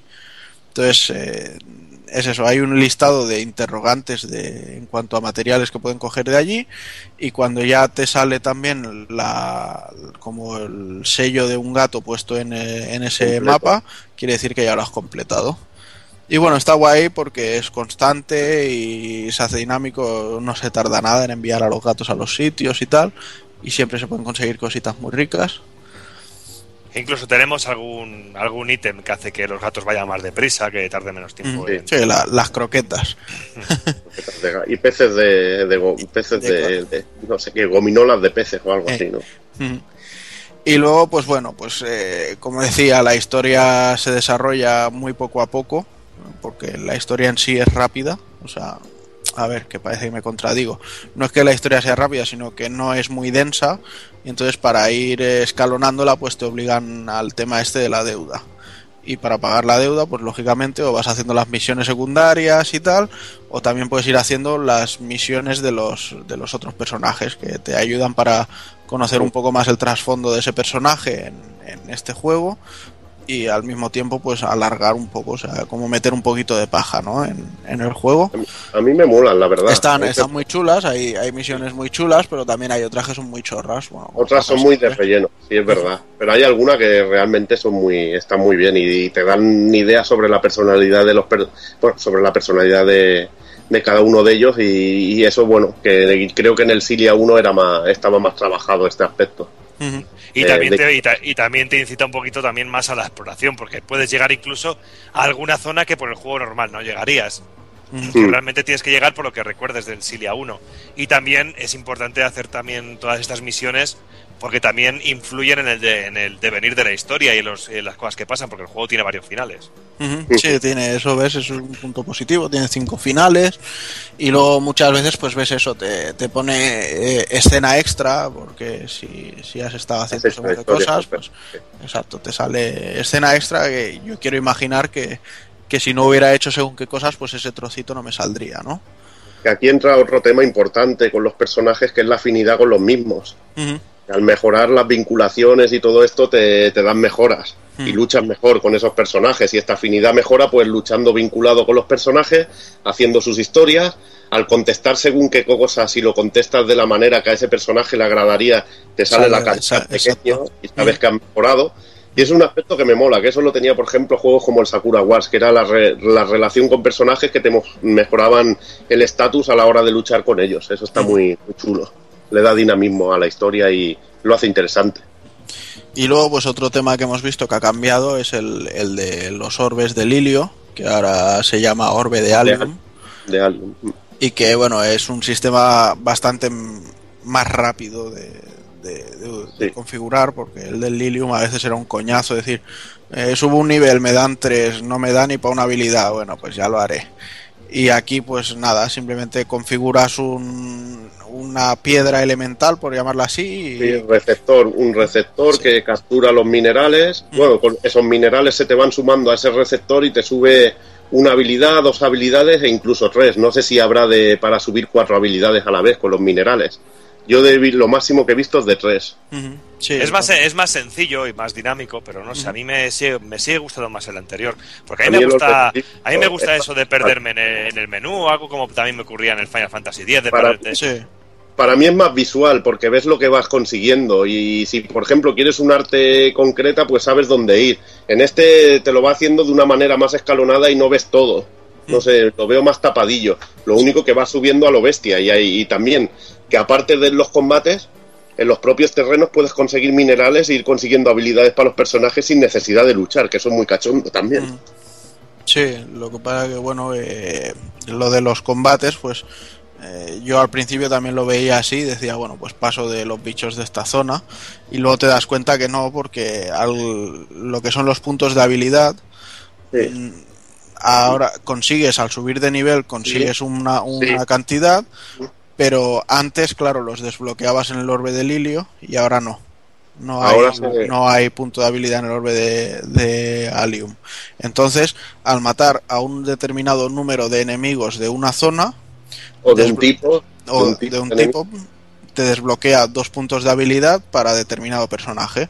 Entonces, en todas las zonas te tienes que cargar pues todos los tipos de enemigos n veces para hasta que te dice ya has desbloqueado y entonces te sube dos puntos de habilidad.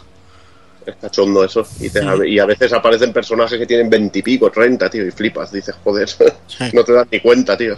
Mm, Sí, a veces, a veces pasa eso. Pero bueno, y en las habilidades pues ya configuramos un poco la, las cosas que va a tener el personaje, que generalmente se le sube todo, porque yo a todos le subo eh, todos los parámetros básicos y luego a lo mejor cambio las cosas más, más enfocadas a ese personaje, como por ejemplo al Alvin le pongo todo lo de carga, al, al Ludger le pongo todo lo que son las habilidades Kresnik que tiene y cosas así. Y aparte, aparte las habilidades que sabes que las ganas al compartir, al vincularte con ese personaje que vienen marcadas como con una hojita verde, que esas son muy interesantes. Sí. Que sabes que la comparte el personaje que las tiene y el otro. Y está muy bien. Entonces, pues eso, como decía, pues eh, el juego lógicamente se hace muy divertido, sobre todo por el sistema de combate.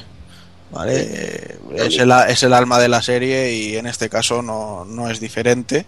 Además, ya digo, eh, para mi gusto mejora bastante a lo que vimos en Tales of Xillia, con lo cual son puntos a su favor. Y la historia, pues bueno, sin, sin ser una cosa demasiado trabajada quizá, pues está muy chula. Está Cumple. Cumple- Sí, siempre que juegas con el tiempo, tío, puedes hacer cosillas chulas, tío. Ujú. Lo que pasa que, bueno, que es lo que decimos, ¿no? Que han reutilizado prácticamente todo lo que tenían en el primer Silia, tanto localizaciones como enemigos, como ataques. Y dices, bueno, entonces, ¿qué tiene de juego nuevo, no? Mm. Dices, bueno, al menos habréis arreglado los problemas. Pues no, o sea, el, el popping que tenía el primer Tales of Silia, aquí Creo es hasta peor. Es, es sea, infernal. Hay, hay veces que entras a un pueblo y, y sabes que hay un personaje en un sitio, pero todavía no lo estás viendo. Y sabes No, que tienes que hablar con ese personaje y te tienes que quedar parado tres segundos hasta que de repente aparece en el sitio. Dices, joder. Es muy, Sí, había- es muy gracioso a la hora de, de los trabajos, tío. Mm. Que Es lo que iba a decir yo. a buscarlo y dices, coño, ¿dónde está el tablón? Y te tienes que esperar lo que dice. Sí. Eh, no sé, es, es, en ese aspecto es horrible y descuidado y para mí sin duda es, es absolutamente lo peor del juego. Eh, Igualmente, un detallito que me mola mucho, no lo hemos comentado, es lo de los trajes extra que, bueno, los que te dan de descarga por tener el Silia 1, ujú. Sí, por el, por el Graces también te dan. por el Graces también te dan. Es muy curioso que al equipar con ciertos vestimentas o cambio de. o algún ítem o esto, te cambia la música del personaje. Por ejemplo, te pones la ropa del Vesperia, se la pones a Jude y tienes la música del Vesperia en combate. Está Mm. muy chulo eso. Está chulísimo. La música de Tales of Fantasía, incluso caigo con otro traje. Sí. Hay más, muchas más músicas del Tales. A mí me mola mucho eso a la hora del combate. Aparte Sí, de la personalización que, que está muy chula. A veces también es ridícula lo de poner el sombrero de fiesta Eh. y todo. ¿eh? A mí no, no, no me va mucho hacer eso. Bueno, Pero ten- los tendrá, tendrá todo- su público. Sí, sí, sí, me pero imagino. lo, lo que está claro es que sí que hay muchísimos elementos de personalización para coger, para poder poner, hay muchos trajes también y cosas así, que Sí, eso siempre al está bien. mejorar, por ejemplo, ¿ves? Al mejorar, por ejemplo, las relaciones entre personajes te van dando colores distintos para los trajes y también Sí. algún elemento. Eso está muy Colores distintos o los trajes del primer Shilia y cosas así. Sí, sí, sí, y está muy bien, la verdad. Y al darte los trajes del primer Silia también te cambia la música a la, a la del Silia. Que son detallitos que a mí me, me hacen mucha gracia. A, pesar de que, como bien decimos, bueno, dices y hemos dicho todo el rato, se recauchuta demasiado del Siria 1 en este juego.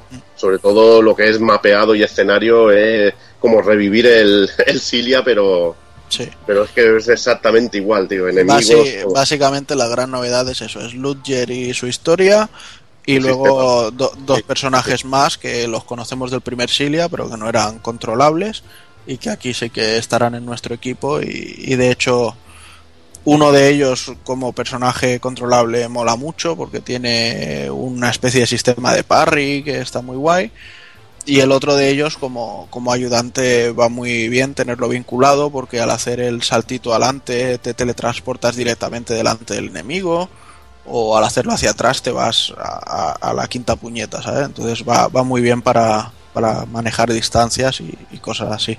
Típico de decir, bueno, pues eh, me meto acerca y le meto con el martillo y si veo que carga un ataque me alejo rápido y saco las pistolas. Entonces, eh, no sé, da, da mucho juego y, y como digo, es eso, el, el sistema de combate es el, el Es corazón lo- del juego. el corazón del juego, es lo fuerte. Sí, porque es muy divertido, es muy visual también. Ujú. Porque es eso, estamos diciendo eso, que el juego es muy reciclado del primero, que tiene cosas que sí, que cosas que no, que el popping, pero bueno, realmente no, no hay que dar tampoco una, una, una imagen equivocada. A mí el juego me está encantando, me lo estoy pasando teta con él y Las secuencias de, de vídeo están chulas, la intro está muy guapa, las músicas están bien, están muy bien, hay escenarios muy chulos, lo del tren al principio mola mucho. sí, está muy guay. Y, y eso, y, y sumado al tema de las dimensiones fracturadas, que- en las que vas viendo cómo sería esa zona si hubiera pasado determinada cosa diferente o determinado Sí. personaje hubiera hecho otras cosas, pues no sé, son cosillas que, que quedan muy bien. Y yo la verdad es que estoy muy contento con el juego. Además decir que la edición de coleccionista me parece, me parece bastante superior Sí. a las que tuvo el primer Silia y el Symphonia Chronicles.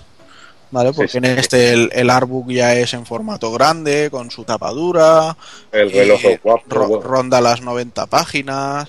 El reloj, aunque no es un reloj realmente, pero, pero pesa, no, no es un plástico así malucho y es una réplica bastante bonita. La figura está muy chula, la banda sonora, o sea, es una edición coleccionista muy, muy bien Y hecha. el precio que ha salido está bien, no está mal. Ujú, Al precio que ha salido está bien, está chulo. El contenido es bueno. La figura también está guapa, a mí sí me gusta, la Sí. figura está muy bien detallada, Sí. muy bonita. Que también la de Miller era bonita, ¿eh? que yo tengo aquí las dos puestas. Sí, la de. Miller Sí, sí. me gusta mucho también. Ahí no tengo nada que decir. Bueno, que en Pero- definitiva eso, a ver, eh, Tales of Cilia ya se sabía que no era lo mejor de la saga y Cilia 2 eh, arregla muchos de los problemas que tenía el primero, pero tampoco es el, el máximo exponente, ¿vale? No, no llegará a niveles de decepción como pudo suponer el Legendia, pero que nadie se espere eso, el, el mejor Tales que hayan visto en su vida. Si quieren eso, que se vayan a jugar al Tales of the Abyss ya. Hombre, igualmente a mí, no sé, a mí el Siria 1 me gustó muchísimo. No sé, ya es una cuestión de gustos también. Sí, Tampoco pero bueno, que yo, sea yo es que vini- viniendo del Grace SF ya el sistema de combate ya me, me costó mucho. Veía más lento, menos variado, no sé, tenía el tema de los enlaces, pero como las técnicas vinculadas las veo que a veces, algunas no sabes ni lo que han hecho, de tan rápidas que son. y No de- sé, a mí me, a mí me gusta mucho y toda la customización que tienes de combate, de poder hacer eh, pasos atrás o hacer pasos Sí, atrás, sí, en el aire y luego lo, he, hecho, he hecho combazos, tío, que son auténticas burradas, cancelaciones de cosas que son muy chulas. Lo que pasa es que también a veces se, se vuelve hasta un poco caótico de la cantidad de posibilidades y locuras que puedes llegar a hacer. Ya, pero por eso te digo que viniendo de un juego en el que precisamente eso era el máximo exponente, porque en el Graces ya te digo que hacías los combos ya no de 40 golpes, sino de ciento y pico, tranquilamente, y más si ya te ponías a controlar a los compañeros y, y- y gestionabas las magias en momentos exactos. Bueno, aquí si quieres hacer con barros de ciento y pico, te pones el daño mínimo y haces animalas, tío. Sí. Ujú. O sea que- Pero A mí, lo que, a mí lo que me pasa con el Grace F también es que la historia me gustó mucho, me gustó mucho el recorrido que hacía de los personajes, porque empezabas desde que eran, desde que eran niños, la amistad, la enemistad, no sé, a mí me, me caló muy, muy fuerte porque también hay que decir que fue mi primer Tales, Sí. el Grace. Y El, me- pro- el problema que tuvo el Graces es que no llegó traducido. Sí. Hubiera llegado traducido, pues seguro que hubiera tenido una campaña similar a la del Silia y, y la recepción, pues también similar. Pero es bueno que llegue esto en castellano y que se anime Bandai a traerlos a Europa. Que Y de, muchas ganas y de- tiene. y de hecho, ya más que esto, o sea, la sorpresa de que el Tales of Heartshare llega en castellano también y con voces Sí. en japonés y cosas así, porque eso es otro tema que no hemos dicho. En este las voces están en inglés solo. Sí, Ah, El, subtitulado está en, en castellano, pero las veces han llegado solo en, en inglés. No me parecen malas actuaciones, pero bueno, como hay gente tan especialita en estos temas, que le gusta solo Japo, doblaje Sí. Japo. Pero bueno, a mí da igual. A mí que, que esté en inglés y venga y que llegue así de esa manera en castellano y tan cuidado y, y que bueno, que las conversaciones entre personajes siguen siendo también muy, muy cachondas. Me gustan a veces más que la historia, tío. Las conver- una conversación Sí, porque- trivial de los personajes se me hace muy buena, tío. Lo que tú comentabas antes, eh, Evil, del racismo o ciertos temas que se tocan en las ciudades, es que bien el juego no solo bien eh, doblado al inglés, que yo lo veo muy bien, muy bien interpretado, sino que también lo veo muy bien localizado el juego. Realmente, porque no he, no he visto ninguna cantada ni he visto nada que diga, uff, esto, madre mía. Yo lo he visto muy bien, eh, a mí me, me ha gustado mucho. Sí, sí. pero bueno, yo creo que ya poco más nos queda que exprimirle y no sé si queréis cada uno dar vuestra conclusión de lo que es el juego. Bueno, yo me animo yo el primero Y decir que, bueno, es un juego tal como lo dices. eh, Es decir, Tales of Syria 2 es continuista. Claro, en la segunda parte, pues, ¿qué, qué tontería vas a decir? Pero bueno, se aprovecha demasiado el mapa, demasiado el mapa igual, y la gran novedad es el personaje nuevo que tiene cantidad de posibilidades en combate, el combate que sigue siendo divertido, tener una historia nueva y volver a reunir a los personajes del Silia que en mi caso le había pillado mucho cariño y la verdad que estoy aún no me ha acabado el juego y, lo estoy disfrutando mucho y si el final es bueno y al final aparecen cositas chulas pues puede que me mejore aún más la, la, la opinión sobre el juego. Lo que me raya un poco el sistema baratero de avanzar la historia con la mierda de la deuda, que bastante tengo ya con mi puta hipoteca. Y bueno, pues yo poco más a lo que ha dicho aquí Evil, también decir que un juego que me parece muy profundo y sobre todo muy largo. Tienes juego, pero de sobra, sobre todo para si te vas a dedicar a hacer las misiones secundarias. Dona Doki, sobre todo si debes 20 millones de gal, tío. Ah, sí, por supuesto. Pero es que si el- al juego le dedicas el tiempo y lo juegas como se tiene que jugar un RPG, es decir, siendo completista, con todas las misiones, conociendo bien la historia de todos los personajes, escuchando las conversaciones de la gente, hay juego, pero, pero para horas y para horas y para horas. Y es lo que no me duele el haber pagado por una edición coleccionista, porque es un juego que realmente me está regalando un montón de horas de juego. Porque, y aparte que no llega a ser aburrido en ningún momento, por el sistema de combate también te lo hace muy dinámico, es muy divertido, tiene, tiene incluso, yo, que yo quería saber también si el juego se iba a tener también esas referencias sexuales como tenía el primer Silia, Y también tiene. las tiene, y eso me parece muy cachondo. Hostia, igual, sí, sobre todo en la... También me encantan las secuencias cuando ganan combates y eso, que hay muy cachondas nuevas, tío. Mm. Que tampoco lo hemos comentado. La de la foto es increíble, tío. Sí. Bueno, Pues lo que decía, que por mucho que en el análisis hayamos eh, resalta- resaltado mucho las cosas malas que tiene, realmente es un gran juego y, y- y se mantienen las cotas de calidad que tiene la saga Tales, que son bastante altas. Lo único que, bueno, pues que ha sido un experimento, eh, es la primera vez que, bueno, la primera vez no, porque está el Destiny 2 por ahí también, Sí. pero bueno, que, que se hace un intento así de, de continuación y tal.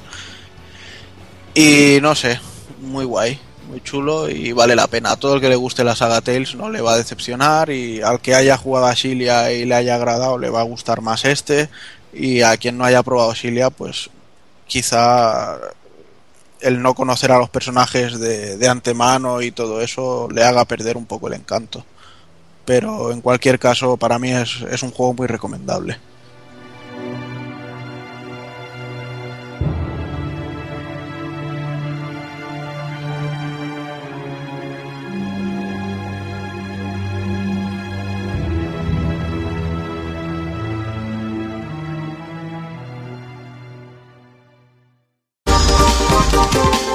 Visítanos en pulpofrito.com. Te esperamos.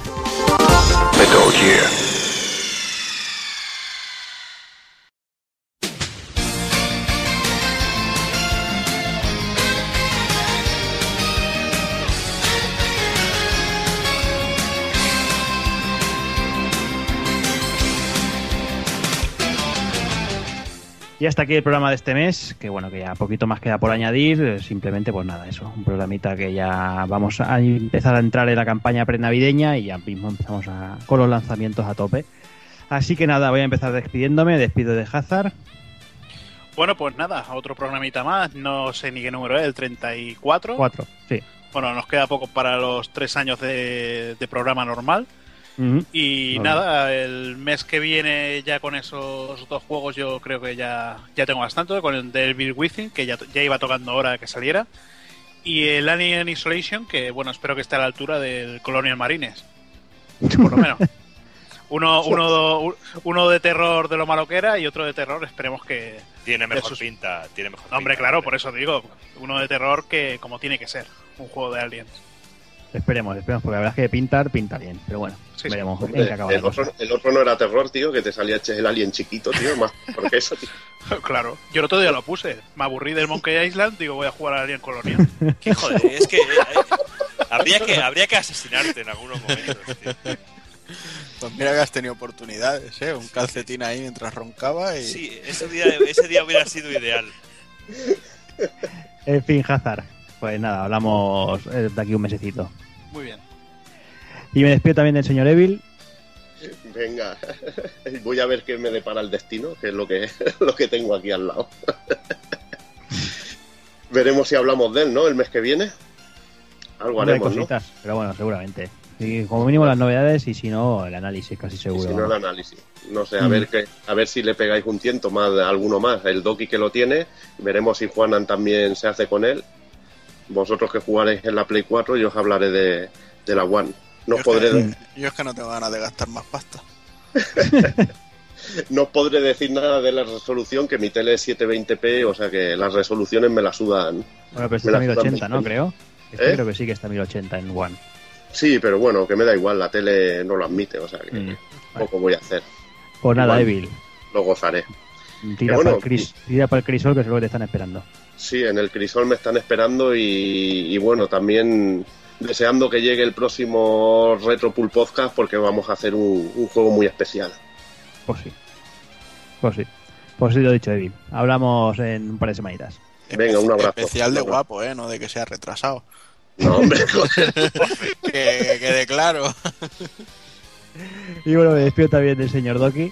Bueno, pues aquí yo voy a seguir un poquito, a ver si subimos un poquito más de nivel y hago al- alguna zona secreta que hay aquí del Silia 2, que me estoy picando mucho, y en cuanto termine me pongo el Destiny, para comentar un poquito ahí con, con Evil, que tengo mucha, que tengo también muchas ganas. Hay juegos cortos tú, ¿eh? Sobre todo. Juegos cortos, sí, y sobre todo al próximo Retropool Podcast, que también estamos ahí con, con muchas ganitas. Claro que sí. Y al siguiente, nada. por supuesto. Y el otro. Y el de más para allá. Madre mía. Pues nada, Doki. Hablamos. Venga, un abrazo. Y ya para terminar, pues me despido del señor Taco Kun. Pues yo me voy a dormir, que den por culo a la consola, ¿qué quieres que te diga? No, son- no son horas de ponerse a jugar ya. Nada. Pero bueno, nada, esperando eso, cositas que salen este mes y sobre todo ver las expectativas de ver lo que nos depara el Tokyo Game Show. Además que ya dijeron que veríamos gameplay por ahí del, del Dragon Quest Heroes y cosas así, o sea que se prometen novedades para, para el mes que viene, para el podcast. Sí, hombre, seguro que sí.